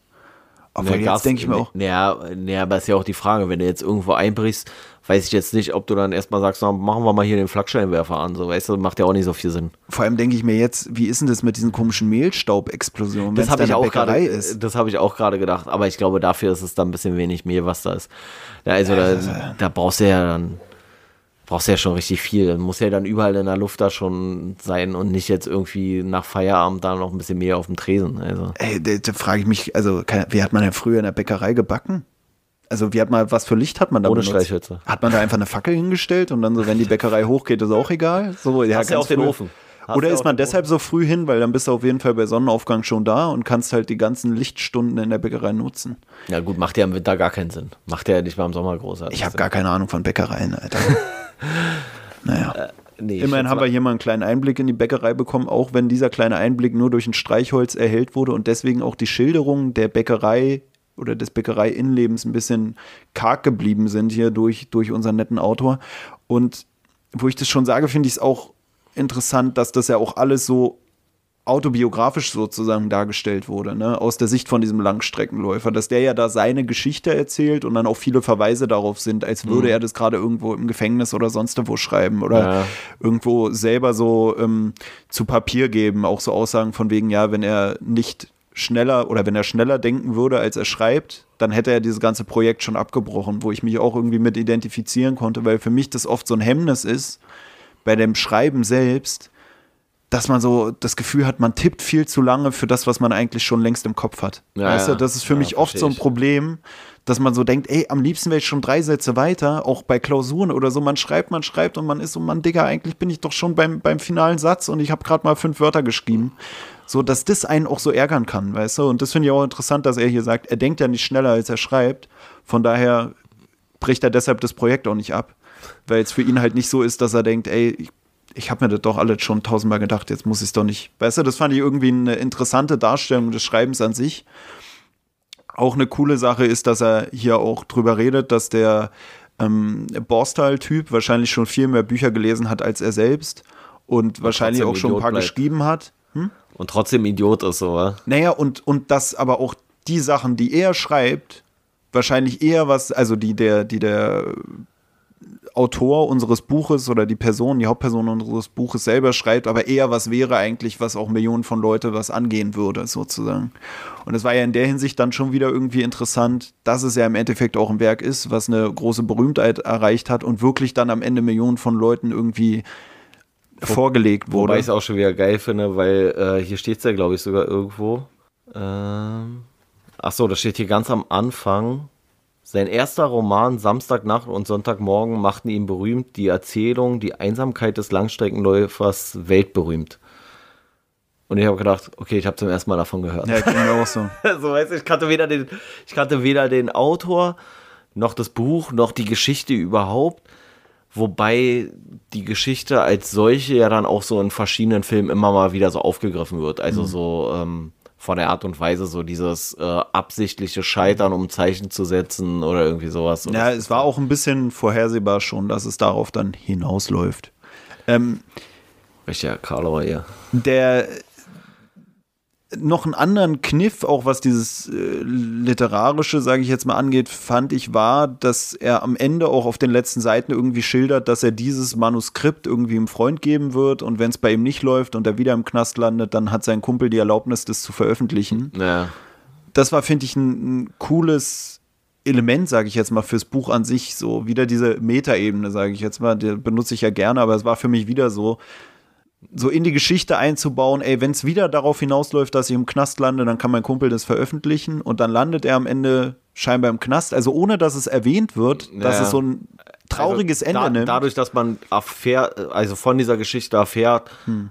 ergibt sich eigentlich, dass er wieder im Knast gesessen haben muss, weil sonst sein Kumpel das Hm. nicht veröffentlicht hätte. So, das meinst du, wa? Ja, ja, ja, dass er, dass er wieder kein Happy End sozusagen gefunden hat, auch wenn das Ende hier eigentlich offen bleibt.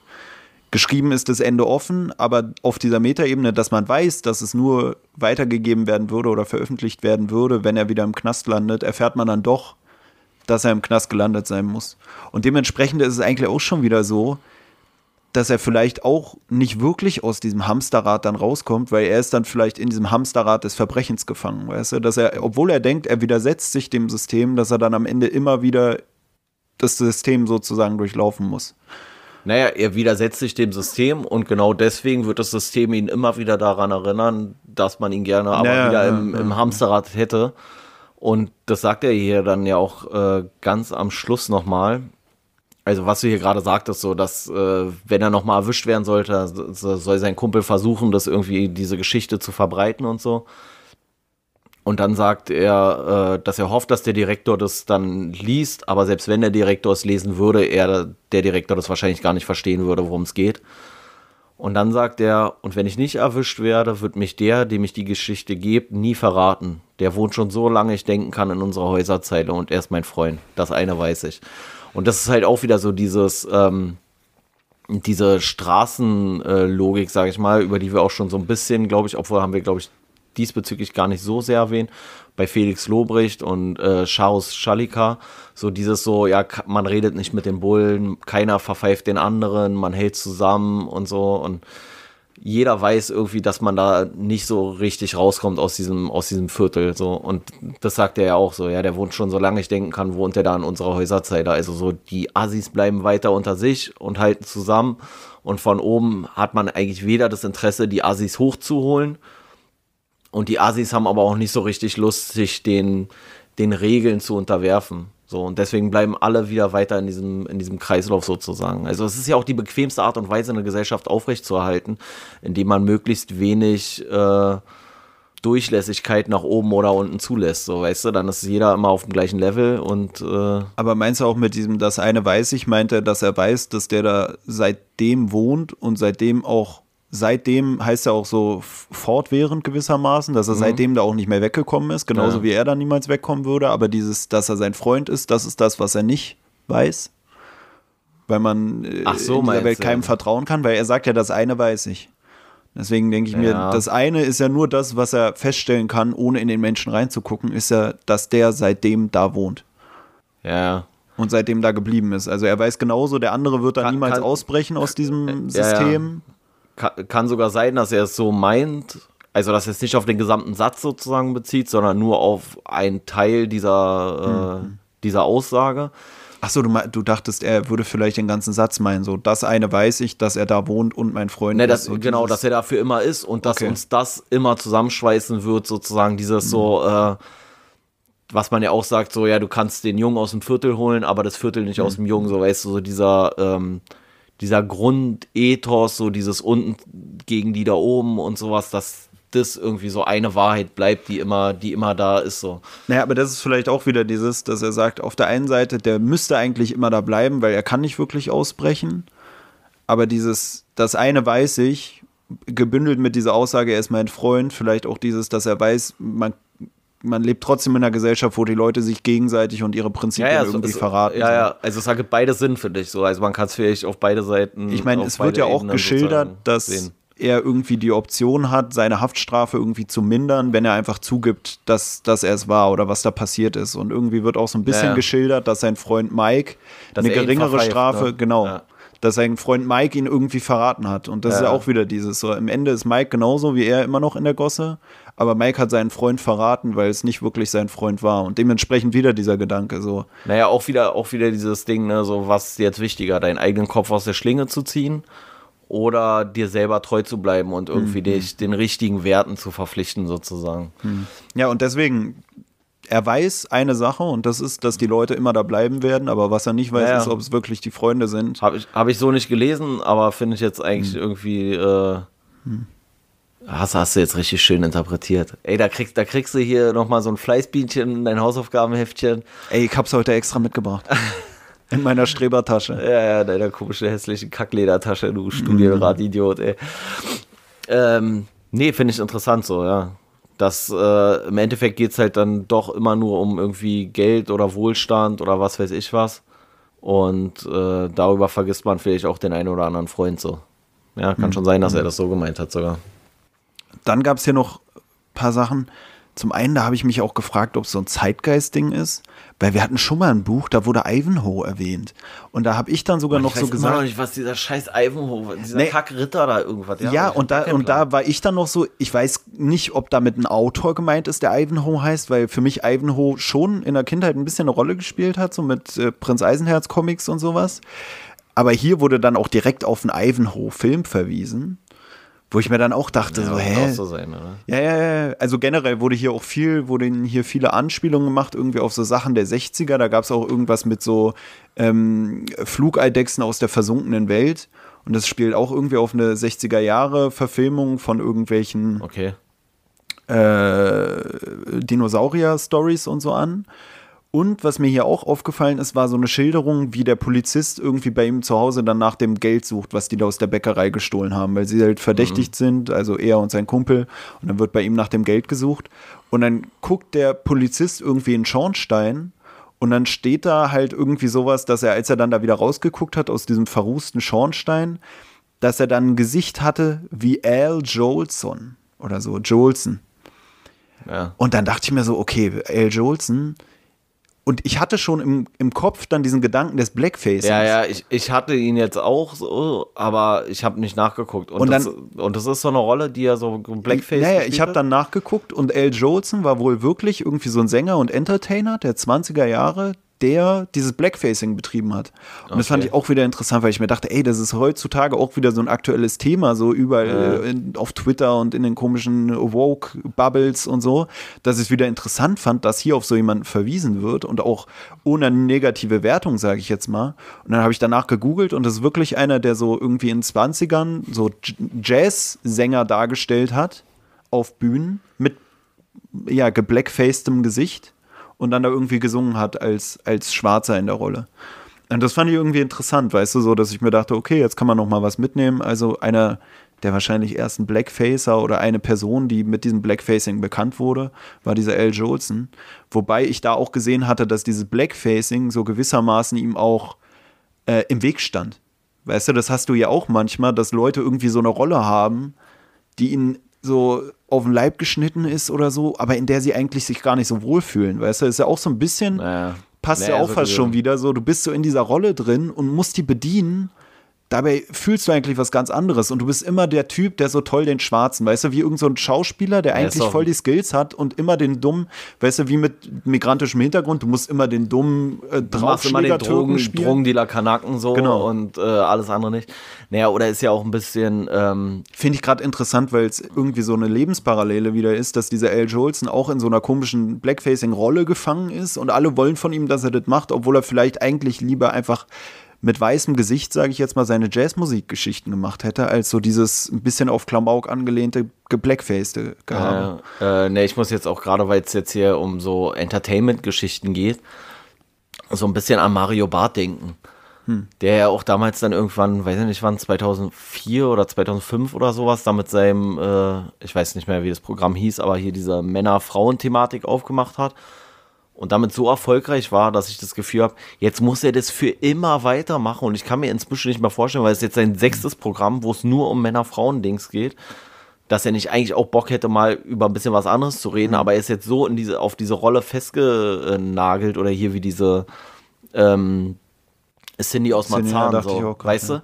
Oder Atze Schröder, so, weißt ja, du, du bist so voll. Er, er, er, Atze Schröder wird für immer Atze Schröder sein und wird niemals, selbst wenn er Bock drauf hätte, wird niemals wahrscheinlich irgendwie politische Comedy machen können oder mhm. sowas. Also, sondern er muss halt immer den Assi-Porsche-Fahrer aus Essen oder sowas darstellen. Oder bei. Ähm, ja, man muss immer den Erwartungen entsprechen oder dem Klischee entsprechen. Das ist ja auch so dieses bei Cindy aus Marzahn oder was auch oft manche Leute dann stört an bestimmten Sachen, was uns ja auch gestört hat an so Sachen wie. Ähm, Erkan und Stefan oder so, als wir da bei Felix Lobrecht drüber geredet haben, dass es halt so war, es ist schon wieder so unauthentisch, weil es sind Leute, die eigentlich nichts damit zu tun haben und dann muss man das so darstellen, weißt du? Und auch wenn dann jemand irgendwie den Aufstieg geschafft hat aus irgendwie diesem Hamsterrad oder so irgendwie rausgekommen ist, so auch bei so Musikern. Ja, dann trauen die sich auch häufig nicht mehr was anderes zu machen. Genau, und die müssen dann weiterhin oder machen dann weiterhin diese Gangster-Sache, obwohl sie sich eigentlich gewandelt haben. Weißt du, so, es gibt ja das ganz wenige, so jemand wie Sido zum Beispiel, wenn es jetzt so um die Popkultur geht, der macht ja was anderes, als, ja, als er angefangen hat, wo dann viele auch so sagen, ja, aber früher warst du doch der und der. Aber eigentlich ist es ja gerade authentisch, dass er sich gewandelt hat, wohingegen so jemand dann wie Bushido aus der gleichen Garde dann eigentlich. Genau die gleiche Mucke macht im Endeffekt genau. wie seit 20 Jahren. Und so. da wird es dann halt lächerlich, weil die Leute sagen, ey, nicht nur, dass du mittlerweile Multimillionär bist und gegen irgendwelche Großfamilien aussagst, du hast sogar Polizeischutz. Ja, so, ja. Weißt du, das ist halt diese Authentizität. Aber jetzt, weil du gerade auch Erkan und Stefan meintest, und die hatten ja damals auch einen krassen Erfolg mit dieser, mit ihrer Erkan und Stefan Geschichte mhm. und dann einen Film gemacht und dann, dann zu einem zweiten Film. Und ich weiß jetzt gar nicht, ob es damit zusammenhängt, weil ich das gar nicht weiter irgendwie verfolgt habe oder so aber dann war es ja auf einmal komplett weg. Also es ist ja nicht irgendwie so, dass man das Gefühl hatte, die haben jetzt was anderes gemacht, sondern die haben dann, oder Erkan und Stefan hat aufgehört und die beiden Personen sind eigentlich fast komplett von der Bildfläche verschwunden, dass ich mich jetzt schon wieder frage, haben die vielleicht gesagt, so ja, okay, Erkan und Stefan, das Ding ist jetzt durch, wir machen jetzt was anderes und danach hat es dann keinen mehr interessiert. Ich glaube, die hatten sogar noch mal vor zwei, drei Jahren oder so so einen Comeback-Versuch oder ein Comeback. ja, ja, okay, aber dann haben sie wieder mit Erkan und Stefan bestimmt angefangen oder so im Schwachsinn. Naja, oder? das ist ja auch, gibt's ja auch manchmal, dass Leute dann was anderes versuchen und dann wird so tot gehatet, dass sie auf einmal wieder zurückfinden. Nach 30, Jahr- ja, wie, wie hier, äh, wie, wie heißen die hier? Ähm, Na, an wen so nur Angels oder so, weißt du, so die sind mit nur Angels äh, als Castinggruppe Mhm. irgendwie mega erfolgreich gewesen. Dann hat jeder versucht, irgendwie solo was zu machen. Dann hast du 15 Jahre nichts von denen gehört. Ja, wir machen jetzt mal eine Revival-Tour für die Fans. Mhm. Er labert nicht, Alter. Ihr wollt einfach noch mal kurz Ko- Kohle machen, ist auch okay so. Ja, ich kenne es auch von vielen so Rappern. Eine Sache, die mir da auch, also Farid Bang und so, alle hatten sowas schon mal, auch, auch so Sammy Deluxe, der hatte mal so eine richtig krasse Phase, da hat er sich dann auch umbenannt zu Herr Sorge und so. Und dann ist dieses Projekt irgendwie gefloppt und ein paar Wochen später war auf einmal wieder nur noch Sammy Deluxe. So, Nee, oder weißt du? hier, und das ist äh, halt genau dieses so, ja, ich mache jetzt was anderes, ich habe jetzt, Ja. und dann merkst du, es kommt nicht an, Bei Basselt dann hängst ja auch, der wollte ja dann auch so ein bisschen so poppigere Sachen machen. So die, und der einzige, den ich kenne fast, bei dem es wirklich richtig krass geglückt ist, ist dann wirklich, wie du schon sagtest, Sido. obwohl das bei dem auch so ein, so ein Prozess war, sage ich mal. Es war nicht so eine Kehrtwende, ja, es war nicht 180 so, Grad. Nicht, genau, es ist so langsam immer weniger geworden, immer poppiger geworden. Erst, weiß ich nicht, erst nur zwei Songs auf dem Album und dann irgendwann drei und dann vier und dann sechs so. Naja, der ist sich vielleicht dann eher wirklich einfach treu geblieben, weil du diesen Ja, ja. Wandel in seiner Musik auch hörst, wohingegen dann andere Künstler dann so von einem Tag auf den anderen komplett den Umschwung machen und man hört es und denkt sich so, Ja, was von ist einem das denn? Album aufs andere so. Ne? Was ist denn mit dir passiert? Und dann sitzt er in Interviews und sagt, ja, ich hab das nicht mehr gefühlt und ich bin jetzt einfach anders. Und dann merkt er aber, dass er damit keinen Erfolg mehr hat. Und dann macht er das nächste Album, macht er dann wieder in die andere Und dann ist er Sparte. wieder komplett auf der Hardcore-Schiene unterwegs und du denkst dir so, ey, Das, finde ich, das ist ja auch so ein bisschen der Punkt, so wenn du guckst, ähm, ich weiß gar nicht, ob die, die noch so geläufig sind, also äh, ähm, kennst du noch Sascha? So, dieser, auch dieser ja, so Popsänger-mäßig, Ja. so aus den 90ern, Anfang 2000er oder so eine Sarah Connor oder irgendwie sowas. Die haben ja immer Englisch gesungen. Und auf einmal ist Deutsch irgendwie so. ich wollte gerade sagen, du hattest doch auch deutschsprachige CDs damals, als wir im Urlaub gefahren sind, immer im Auto. Ja, ja, vor, vor, allem von, vor allem von Sascha und Sarah Connor auf gar Ja. keinen Fall, ey. Nee, aber die sind ja auch eigentlich gefühlt erst umgesprungen, als Deutsch schon als Pop-Sprache sozusagen komplett etabliert war. Und dann Hm. kommen die so um die Ecke und ja, ich mache jetzt ein deutschsprachiges Album, so, ich fühle das jetzt einfach, da kann ich Hm. einfach, wo ich so denke, Alter, dir ist scheißegal. Du weißt, dass es jetzt gerade eine gute Masche ist und du verkaufst damit mehr, als wenn du auf Englisch singst. Ganz einfach, so erzähl mir Hm. doch keine Scheiße. So, weißt du, du hast vorher auch nicht Englisch gesungen äh, oder vorher hast du auch nur Englisch gesungen, weil du dachtest, damit kommst du in den internationalen Markt. Und als es irgendwann nicht so ganz geklappt hat oder nicht mehr geklappt hat, dann bist du halt wieder zurückgerudert. So. Ich sehe es auch kommen, bevor wir die Folge raushauen, haben die wahrscheinlich auch schon einen Bücherpodcast gestartet, die komischen Ja, Wendehälse. äh, äh, ja, wenn sie das hier gehört haben, auf jeden Fall. Ja. Äh, die, die Pfeifen, Alter. Ne, abgesehen auch von Ivanhoe, gab es noch was, wo ich wieder, da wurde ich an Frühstück bei Tiffany erinnert, weil da gab es eine Schilderung, wie die irgendwie, also die, der Hauptprotagonist bei Tiffany und diese, keine Ahnung mehr, Holly. die Holly Golightly, ähm, in Wohlbaus reingehen und hier gab es auch wieder so eine Ja, Schilderung ja. von Wohlbaus. Ja. Und ich dachte schon wieder, war Wohlbaus damals krass? War das wie ja. KDW hier in Berlin? Ja, so krass weiß ich nicht. Aber ich fand's, ähm, Ich habe auch das Gefühl, es findet in alter englischsprachiger Literatur findet statt. Im modernen amerikanischen Kram habe ich nie was von Woolworths mitbekommen. Aber ich- in Deutschland gibt es das. Aber da ist es auch aktuell eigentlich eher diese Assi-Scheiße, weißt du? ja, dieser Ramschladen so. Ich- ich frag mich, gibt's das bei denen aber gar ich, nicht mehr? Aber ich glaube, Woolworth war vor, vorher oder früher einfach so ein großes Kaufhaus wie Karstadt und so. Karstadt hat ja auch nicht so den, inzwischen auch, aber früher ja auch keinen so negativen Touch Hm. gehabt oder sowas. Ähm, was ich nur auch lustig finde, äh, es gibt ja hier in Berlin auch die Galerie Lafayette. Und Galerie Lafayette ist ja so auch so ein französisches Edelkaufhaus, sage ich mal. Und ich war mal irgendwann vor, keine Ahnung, vor tausend Jahren, äh, waren wir im Urlaub und dann waren wir in Frankreich und dann waren wir da in einem Lafayette und ich habe halt sowas wie KDW erwartet. Dann waren wir im Lafayette und ich dachte, das, da war auch wie Wulle, so, weißt du, wie Woolworth. Und das war auch so komplett. War es so Wochenmarkt mit vier Etagen oder wie? So. Nee, das war, das war wie Wulle, so Grabbeltische und so richtig schäbig alles. Das war so wie äh, TK Maxx oder so eine Kacke. So. Ja, ganz komisch. Und ich kann mir vorstellen, früher waren einfach so die großen Kaufhäuser generell irgendwie krass. weil die bestimmt einfach mehr äh, Waren hatten und du früher auch mehr so kleine Tante Emma-Läden hattest. Und dann ist Woolworths vielleicht einfach so wie so ein wie so ein Sehnsuchtsort gewesen, weißt du, wo du so hingehen kannst und wenn du genug Geld hast, kannst du alles kaufen, was es auf der Welt gibt, so mäßig. Ich glaube, daher kommt es vielleicht einfach. Ich weiß nicht, ob es mal irgendwie ein bisschen edler war, aber das ist ja, wohl, ist ja wirklich der letzte Ramsch, wo du eigentlich, wirklich bei Wulle, da kaufst du eigentlich nur zu Silvester Luftschlangen und ansonsten Kostüme für Halloween oder Fasching hm. oder sowas. Nee, es ist auch so, dass ich mir denke, eigentlich will ich gar nicht googeln, wie die Geschichte von Woolworths ist, sondern ich erwarte einfach, dass durch dieses ganze Lesen von Büchern sich das irgendwann bei mir dass sich das erschließt, so, zum klaren so Bild formt, ja. Weißt du, dass ich mir denke, okay, kommt eine Sache zur anderen. Mm, mm, mm. Ich glaube sogar bei, bei, wo du gerade sagst mit den Kostümen, sogar bei Tiffany wird da, glaube ich, geschrieben, dass die da hingegangen sind und sich so Masken geklaut haben oder so. Also, dass es damals schon irgendwas mit Kostümen zu tun hatte. Eigentlich also, war es damals auch schon einfach nur Ramsch, aber es gab halt vielleicht kein, vielleicht gab es einfach in England kein Nanunana, deswegen ist ja. Woolworth so ein, so ein Ding da, weißt du? Ja, ist aber crazy, dass sie damals schon diese komischen Kackkostüme hatten oder so. Vor allem damals waren Kackkostüme ja noch mal mehr Kackkostüme als heute, nehme ich an. Nee, ich glaube, früher waren die Kostüme besser. Aber auch teurer wahrscheinlich, ja. Ja, wahrscheinlich. Aber guck mal, ich glaube früher. Stimmt, man sagt doch auch immer, früher haben die Frauen ein Kostüm getragen. Ne? Ja, aber das hat eine andere Bewandtnis. aber es wäre halt auch witzig, wenn die dann so als Pilz kommen würden, so zur Gala, so, weißt, dann ziehen sich so ein Pilzkostüm ja. an oder so. So, man geht so zu seiner Oma und sie sagt so, oh, Bursche, ich hab heute hier mal ein Fotoalbum von meinen schönsten Kostümen und dann machst du so auf, so Oma im Leopardenanzug, Oma im keine Ahnung was. äh, das finde ich ist eigentlich sowieso auch so eine, so eine komische Sache. Ich weiß auch nicht, was ist ein Hosenanzug? Ist das einfach ein Anzug mit einer Hose und einem Jackett oder ist ein naja. Hosenanzug eine, eine Latzhose? Nein, das ist einfach nur so eine, so eine Hose mit so einem Blouson oder irgendwie sowas. So, dann so eine Verstehe ich aber Bluse. nicht, warum man dann Hosenanzug sagt und nicht einfach nur Anzug. Gibt es auch einen Anzug ohne Hose? Nee, ich, ey, wirklich, Hosenanzug ist für mich, äh, Hosenanzug nee, ist für mich ein Wort, was ins Glossar gehört, aber ich wüsste selber nicht, wie man es definieren soll. Ich, ich glaube, man sagt Hosenanzug eigentlich nur zu Anzügen für Frauen. Ich glaube, sonst sagst du es gar nicht. Bei einem Mann ist es einfach nur ein Anzug und um das ah, zu kategorisieren dass es bei der Frau Frauen, mit einer Hose ist und nicht mit einem Rock oder so. Ja, ja, äh, ja, okay, ja, nee, ich glaube einfach, um zu sagen, so, ja, die hat einen Hosenanzug getragen. Und wenn sie einen normalen Anzug tragen würde, dann würde sie sozusagen Männeranzug tragen, so mäßig. Äh, deswegen wollte ich gerade fragen, ist ein Hosenanzug nicht eher ein Männerkostüm? Für die Frau? Keine Ahnung.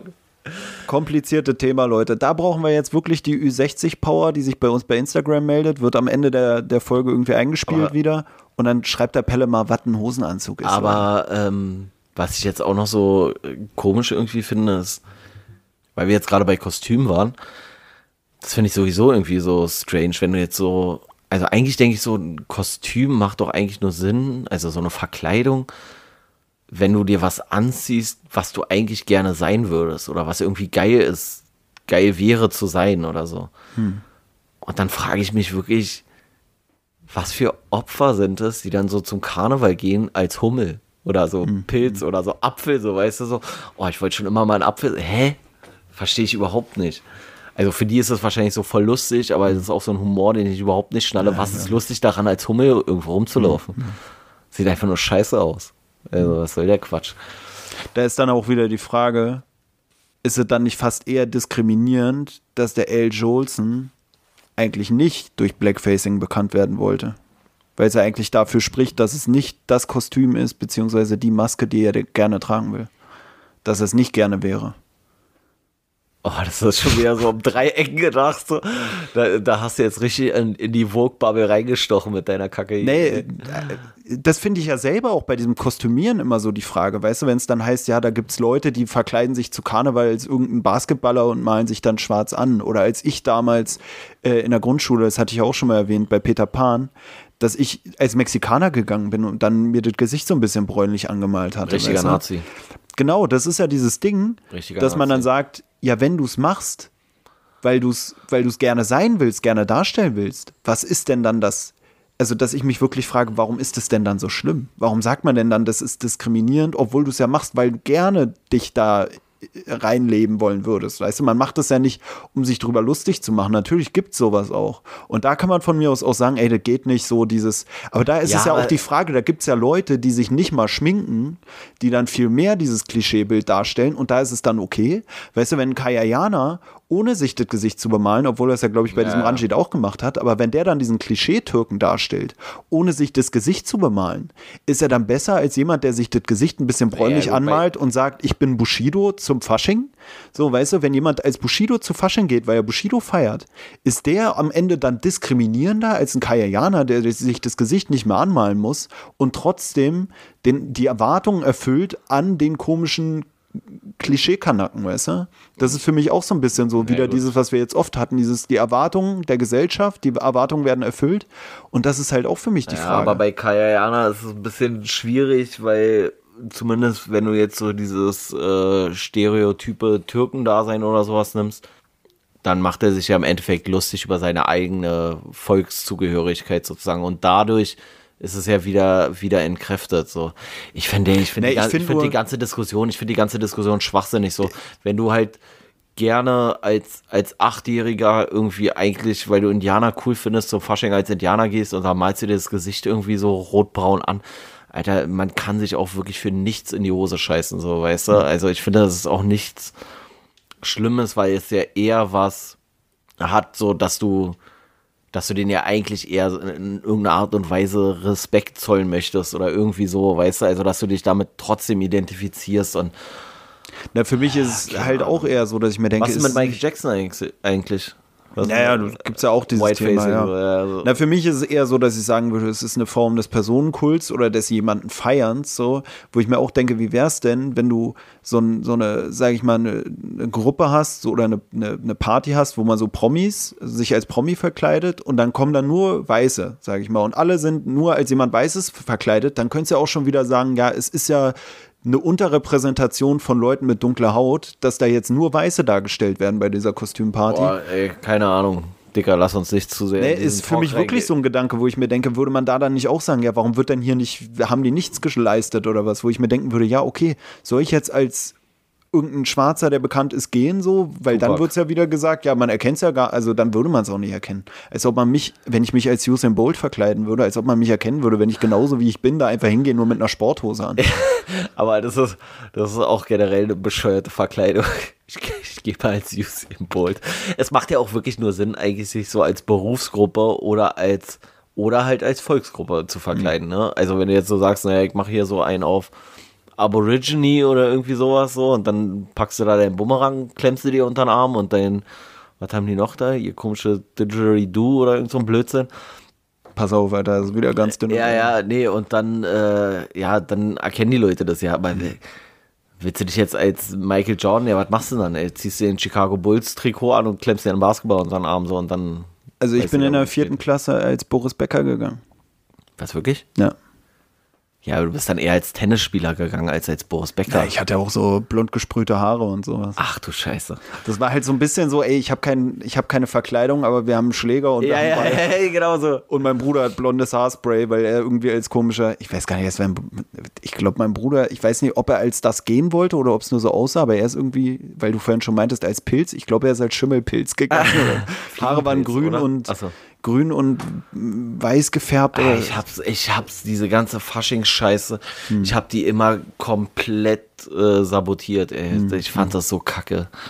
ist auch wieder hier gegen das System. Ja, ja, ich sag doch, das ist, das ist mein Buch hier so, gegen das System. Ich bin Aber- immer alle anderen, äh, alle anderen Tage bin ich dafür im Kostüm gekommen, so, weißt du? Ja, wo wir drüber geredet haben, nicht den Erwartungen entsprechen, frage ich mich jetzt gerade viel mehr, entsprichst du nicht sogar viel zu sehr jetzt den Erwartungen? Also wenn dein Vater wirklich dachte, oh, so ist ja Pelle und du sagst jetzt, ey, ja, genau so bin ich und weißt du, da denke ich mir so, ey, fuck Pelle, eigentlich hättest du sagen müssen, nee, verstehe ich gar nicht, wie mein Vater auf dieses Buch kam, ey. Weil jetzt, Ja, aber ich nehme ja keine grundsätzliche Anti-Haltung ein, nur um die Anti-Haltung einzunehmen. aber du hast auch Erwartungen entsprochen, das finde ich, ähm, Ja, wenn die dann zutreffend sind, dann kann ich auch damit leben. Ist halt die Frage, ob dein eigener Vater überhaupt die Folge hören wird. Wir haben ja schon drüber geredet, ist ja nicht so clickbaity der Name, nehmen wir an. Was dazu führen könnte, dass, wenn wir wirklich feststellen, null Hörer, dass wir zum einen meine Mutter mal ordentlich zur Brust nehmen und zum anderen, dass wir wissen, dass dein eigener Vater. Ja, ja, whatever. Ähm, ja, was hast du denn hier noch? Hast du noch was draufstehen auf deinem schlauen Zettel?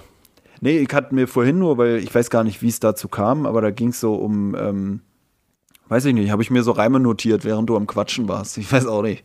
Reime notiert? Nee, ich habe mir ange äh, aufgeschrieben, vom Tankstellenräuber zum Langstreckenläufer, bevor ich mir mit Untertauchen Namen mache wie Johannes der Täufer.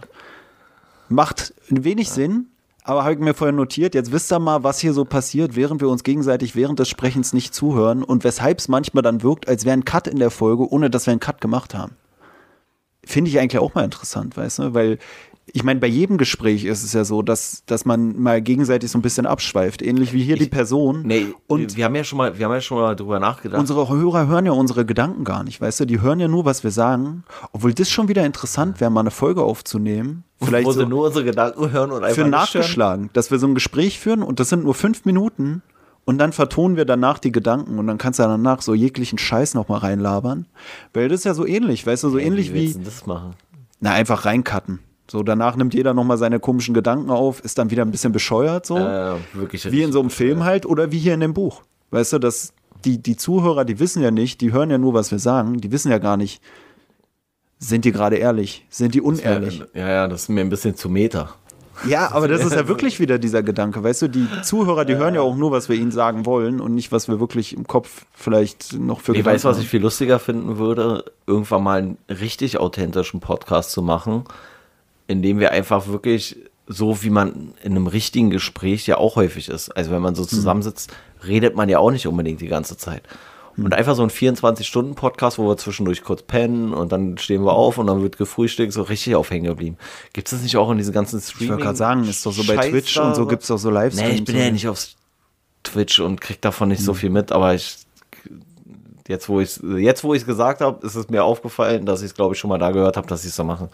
Ich finde, es war auch eine coole Überleitung oder ein cooles Teasing für unseren 24-Stunden-Livestream, Leute. Der nicht kommt. Ja. Vielleicht in erstmal Zukunft nicht. irgendwann mal. Eigentlich können wir es ja mal machen.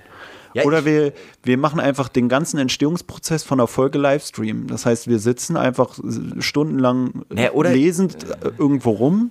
Und ab und zu sagt man so drei Sätze. Ja, Also so wie man es halt häufig auch macht, wenn man so einfach nur so zusammen irgendwie rumhängt so. Oder, äh, Oder wir machen mal eine Folge komplett ohne Cuts. So. Dann haben sie ja im Endeffekt auch irgendwie fünf Stunden, wo wir dann mal zwischendurch 20 Minuten nichts sagen. Einer geht auf Klo. ah ja, geh mal kurz kacken. Ja, oder wir machen das wirklich zu unserem äh, zwei Köpfe ziehen durch Konzept so. Von Äh, mir aus können wir das auch immer noch machen. als, äh, als kurze Erklärung. Äh, wir hatten mal überlegt, ob wir einfach noch, noch zusätzlich einfach so einen richtigen sinnlos Podcast machen, äh, indem wir einfach zwei, zwei Köpfe Shisha rauchen und währenddessen entweder reden oder halt auch nicht. Also, aber jetzt außerdem deiner krassen, deiner, deines krassen Reims, hast du jetzt nichts mehr drauf auf deinem Zettel? Nee, ich habe ja eigentlich nichts mehr auf dem Zettel. Aber auch ich habe heute wieder den Erwartungen entsprochen und doch wieder einen Zettel benutzt. Obwohl ich am Anfang noch gesagt habe, ich habe überlegt, mich zu widersetzen. Ja, aber du, du bist halt einfach, du bist Ich bin ein Systemling. Du, du bist ein richtiger, äh, so ein richtiger Lemming, so, Ja. und ich bin halt eher so der Systemsprenger. Ich frage mich auch schon wieder, ob äh, das jetzt äh, für meinen Vater diesmal dann politisch genug gewesen wäre. Ich habe ja letztens schon geäußert, ich versuche jetzt immer jedem irgendwie alles recht zu machen. So. Ja, ja, jetzt frage ich mich gerade, waren wir politisch genug? Ich habe extra viel über System und System und Hamsterrad und so geredet, weil ich dachte, dann bleibt Papa dran. Wir brauchen eine hohe Listening-Dauer. Ja, Hat, hat finde ich, Ahnung. gepasst eigentlich. Können wir nicht meckern. Gibt Schlimmeres. Äh, Bin zufrieden. ja, äh, vielleicht, das, vielleicht sollte dein Vater auch das Buch lesen. Vielleicht würde er sich da auch wiedererkennen, so, weißt du, in diesem äh, antisystemischen Denken. Die Frage ist ja, wie soll jemand, der nicht mehr in den Spiegel gucken kann, sich dann im Buch wiedererkennen, weil er weiß ja gar nicht, wie er selber aussieht. Oh Mann, Alter, okay. Äh, das war jetzt echt schon wieder so, so ein Kopf. Das ist ja wirklich wieder eine Frage, ne? Ja. Wie soll jemand, der nie in den Spiegel guckt, weil er nicht mehr in den Spiegel gucken kann, sich wiedererkennen? Worin kann er sich wiedererkennen? Hat jemand, der ewig nicht mehr in den Spiegel find- gucken kann, hat jemand, der ewig nicht mehr in den Spiegel gucken kann, weil er sich selbst so verraten hat, irgendwann die Fähigkeit verloren, sich wiederzuerkennen oder sich wiederzufinden, weil er weiß ja gar nicht, wer er selbst ist bzw. war, bevor er sich selber verloren hat. Er hat sich aus dem Blick verloren. Er kann nicht mehr in den Spiegel war, gucken. Bevor, er- bevor er jetzt wieder ist. So. Er kann nicht mehr in den Spiegel gucken, er hat sich komplett aus dem Blick verloren. Er, er sieht sich selber nicht mehr. Er kann sich selber nicht mehr Ich finde erkennen. übrigens, ich find übrigens dieser. Deine Gedanken formen deine Welt. Genauso auch mit dem ganzen Gender und Black Lives Matter jetzt- und jetzt- genauso. Jetzt finde ich es auch gerade eigentlich schon wieder lustig, weil man benutzt es ja eigentlich immer nur so, ich will ja noch in den Spiegel gucken können. Hm. Und das heißt ja, dass wenn man das nicht machen würde, könnte man nicht mehr in den Spiegel gucken. Also man könnte sich selber nicht mehr ertragen. Hm. Und ich glaube, das bezieht man oder das münzt man ja oder setzt man ja dann immer in Relation zu Leuten, wo man sagt, die verhalten sich so, dass, dass ich mich nicht mehr im Spiegel angucken könnte. Und ich glaube, den Leuten, denen man das vorwirft, die gucken ganz entspannt jeden Tag in den Spiegel. Ich glaube, die erkennen das halt gar nicht so. Weißt du, das ist eigentlich immer so was, was so vorausgesetzt oder was man dann so voraussetzt und sagt so, naja, ich will ja noch in den Spiegel gucken können. Ja, Aber das ist immer so ein, so der Widerspruch, weil die Leute, die sich dann komplett anders verhalten, die können ja auch weiter in den Spiegel gucken. Aber die Weißt ich Frage ist ja auch, was sehen Sie im Spiegel? Sehen Sie sich selbst? Sehen Sie die Maske? Mann, Alter, ey. Sehen Sie die Maske, die Sie jeden Tag tragen und fühlen sich deshalb gar nicht komisch, weil Sie mittlerweile so sehr sich von Ihrem eigenen Ich abgewandt haben, dass Sie nur noch diese Maske sind und wenn eine Maske eine Maske im Spiegel sieht, dann wundert sie sich nicht. Wo wir- Genauso wie die komischen Leute beim Karneval, wenn die da den Käfer im Spiegel sehen, die, die sind ja bewusst der Käfer geworden. Ja, Mann, ey. Aber jemand, der im Innern noch so diesen Kampf dagegen hat, Alter, du fickst meinen Kopf Wenn der in den Spiegel guckt und dann aber sieht, Alter, das ist ja nicht mehr der ich, das bin ja nicht mehr ich. Apropos, äh, apropos in den Spiegel gucken. Hm. Wann hast du eigentlich das letzte Mal im Spiegel geguckt und keinen schwarzen Mann gesehen, den du, also keinen weißen Mann, den du geblackfaced hast? Das ist jetzt die Frage. Ich- also bevor du hier von irgendwelchen Masken solltest mal die komische Nougat-Creme aus dem Gesicht Ich habe ja eben schon erklärt. Ich habe mich im Zusammenhang mit dem Buch mit Al Jolson, hieß der, glaub, äh, hieß der, auseinandergesetzt und das ist einfach ein großer Künstler für mich gewesen. Ich glaube wirklich, ne, ich glaube wirklich, wenn du dich heutzutage blackfacen würdest und würdest in die Fußgängerzone gehen und da Jazz spielen, ich glaube, die würden dich verbrennen. Also früher oder später würdest du, glaube ich, ganz übel angepumpt werden. Ist so irgendwas passiert die letzten Tage irgendwie über dir? Aber du kannst ja nicht, du kannst ja kein Jazz. Also ich auch nicht. Nee, alles gut. Ich frage mich nur, was passiert dir denn, wenn du dich äh, in die Fußgängerzone setzt? Ich krieg meistens ein paar Cent in den Becher geworfen. In mein, in Hast du ja auch extra das eine Bein irgendwie äh, hinter den Rücken gebunden und extra drei Tage nicht geduscht. Ich weiß auch nicht, wen du damit darstellen willst. Vielleicht kannst du damit auch noch mal so ein bisschen. Was? Was willst du von mir? Was willst du von mir? Ich glaube, es reicht. Ich glaube, äh, Ich hatte letztens noch eine Idee. Boah, das muss ich jetzt aber raushauen. Jetzt gucken wir mal. Ja, passt noch zeitlich. Ich hatte letztens eine Idee, wo ich mir was dachte, heißt, passt noch zeitlich unter, unter Braveheart-Länge oder was? ich habe ich hab eine geile Idee für einen Battle-Trick. Oh, Es gibt ja so ganz viele Sachen, so ich setze mir auf so eine komische Plattform, halt so einen Stock fest und alle denken, ich schwebe in der Luft oder so. so ich habe mir aber gedacht, das ist so krass, als ob es irgendeiner nicht schnallt, ey. Eigentlich dachte ich, wäre Stoff für nachgeschlagen, aber ich bring's jetzt hier noch unter. Ich habe mir gedacht, es wäre ein geiler Move und würde zu diesem Eimann-Image passen. Vielleicht nimmt man dafür sogar einen noch krasseren Eimann als mich selbst. Du setzt dich in eine Fußgängerzone auf so eine komische Decke, wo man früher da so diese Flohmärkte in der Fußgängerzone gemacht hat, die ich mittlerweile auch kaum noch sehe, muss ich ehrlich sagen. Ja, ne? Ist auch so ein Ding der 90er, Anfang 2000er gewesen. Ja, Pelle, du hast ja gerade schon den Kopf äh, oder die, die Hand vom Kopf gehalten, sage ich mal, oder das Buch vom Kopf gehalten. Jetzt bist du aber doch schon wieder aufgeblüht, als du meinen kleinen Teaser gehört hast. Du legst so eine scheiß Decke auf den Boden, machst dann da so Schilder hin, so von wegen PlayStation 4 mit Controller, äh, keine Ahnung was, Crash Bandicoot Spiel, bla bla bla, so die Zettel und dann so die Plätze, wo die ganzen Sachen liegen könnten.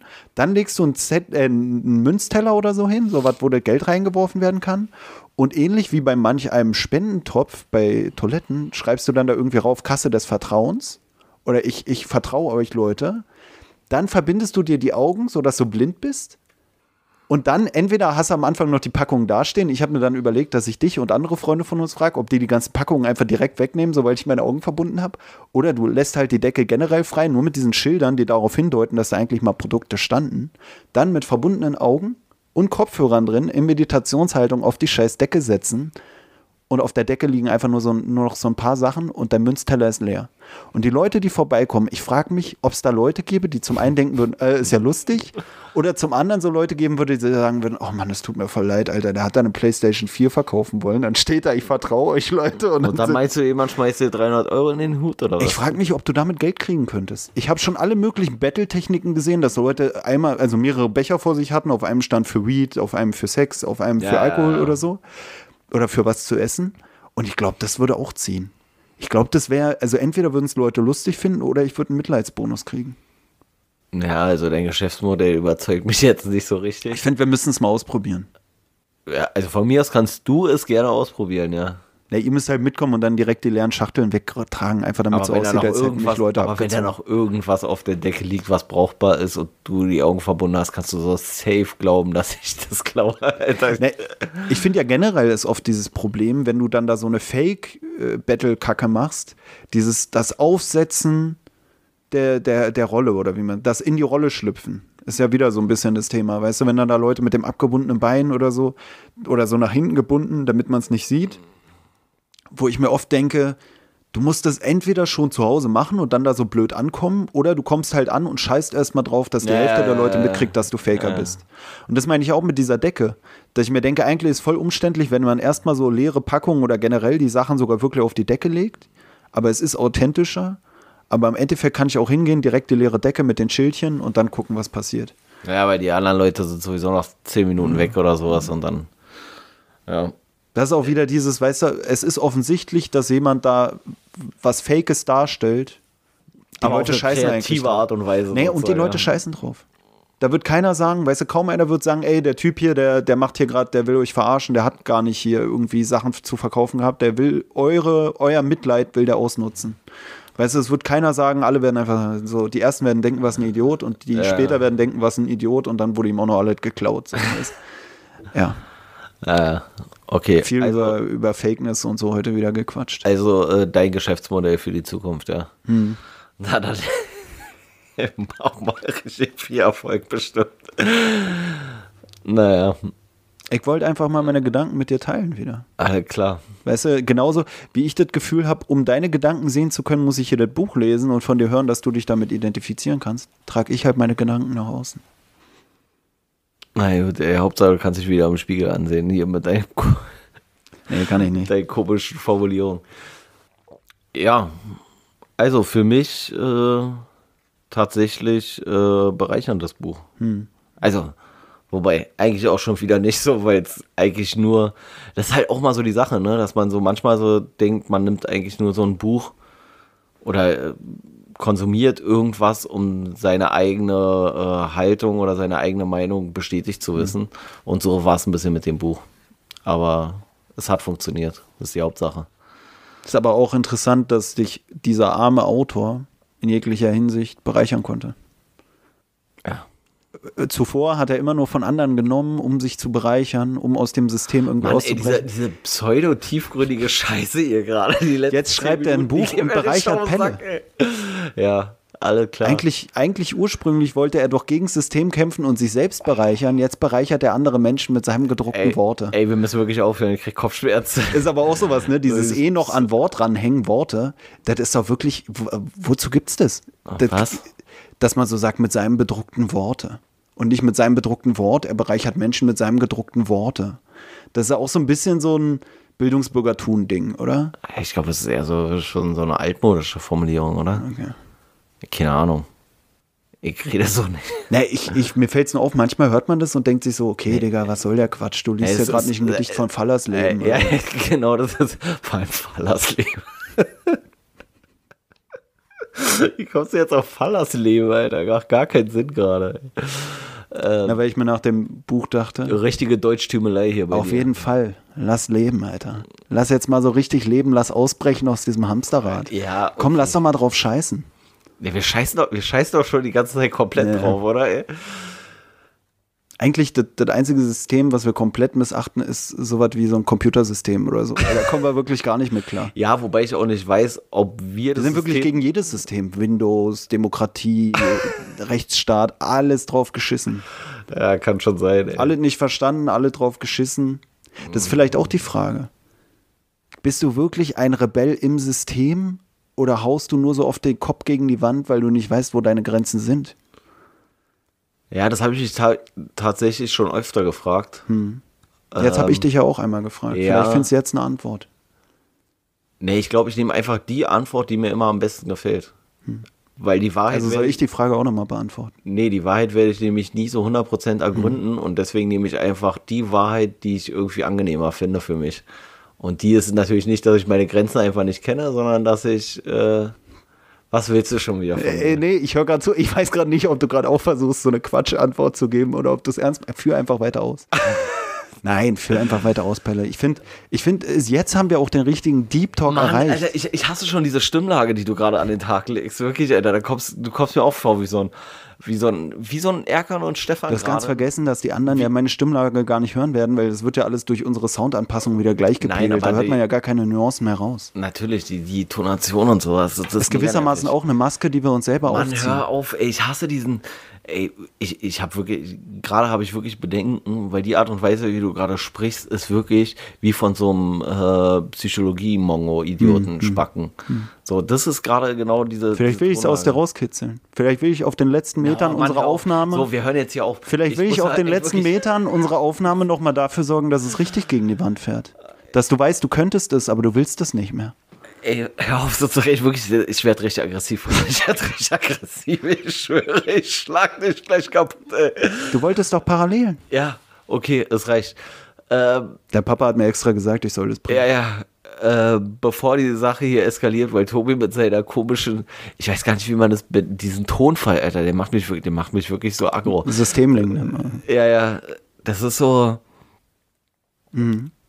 Kennst du auch so, wenn so eine, so eine richtigen Vollidioten so tun wollen, als wären sie gebildet und dann so irgendwelche komischen Wörter einbinden, die sie eigentlich überhaupt gar nicht verstehen und in so einer in so einem Tonfall reden, von dem sie denken, dass nur Gebildete so reden und genau so redest du gerade und das macht mich mega aggressiv.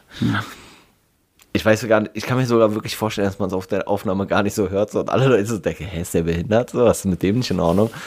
Aber mich nervt dieses komische, dieses. Ich glaube, die denken das in einem Mann, anderen oh, ey, Tonfall. wirklich, das macht mich so aggressiv. Das macht mich so krass aggressiv, Alter. Ich glaube, nur deinem Munde entspringen solche Worte, weißt du? Also ich glaube, andere würden nicht denken, Oh, ja, behindert okay. oder so.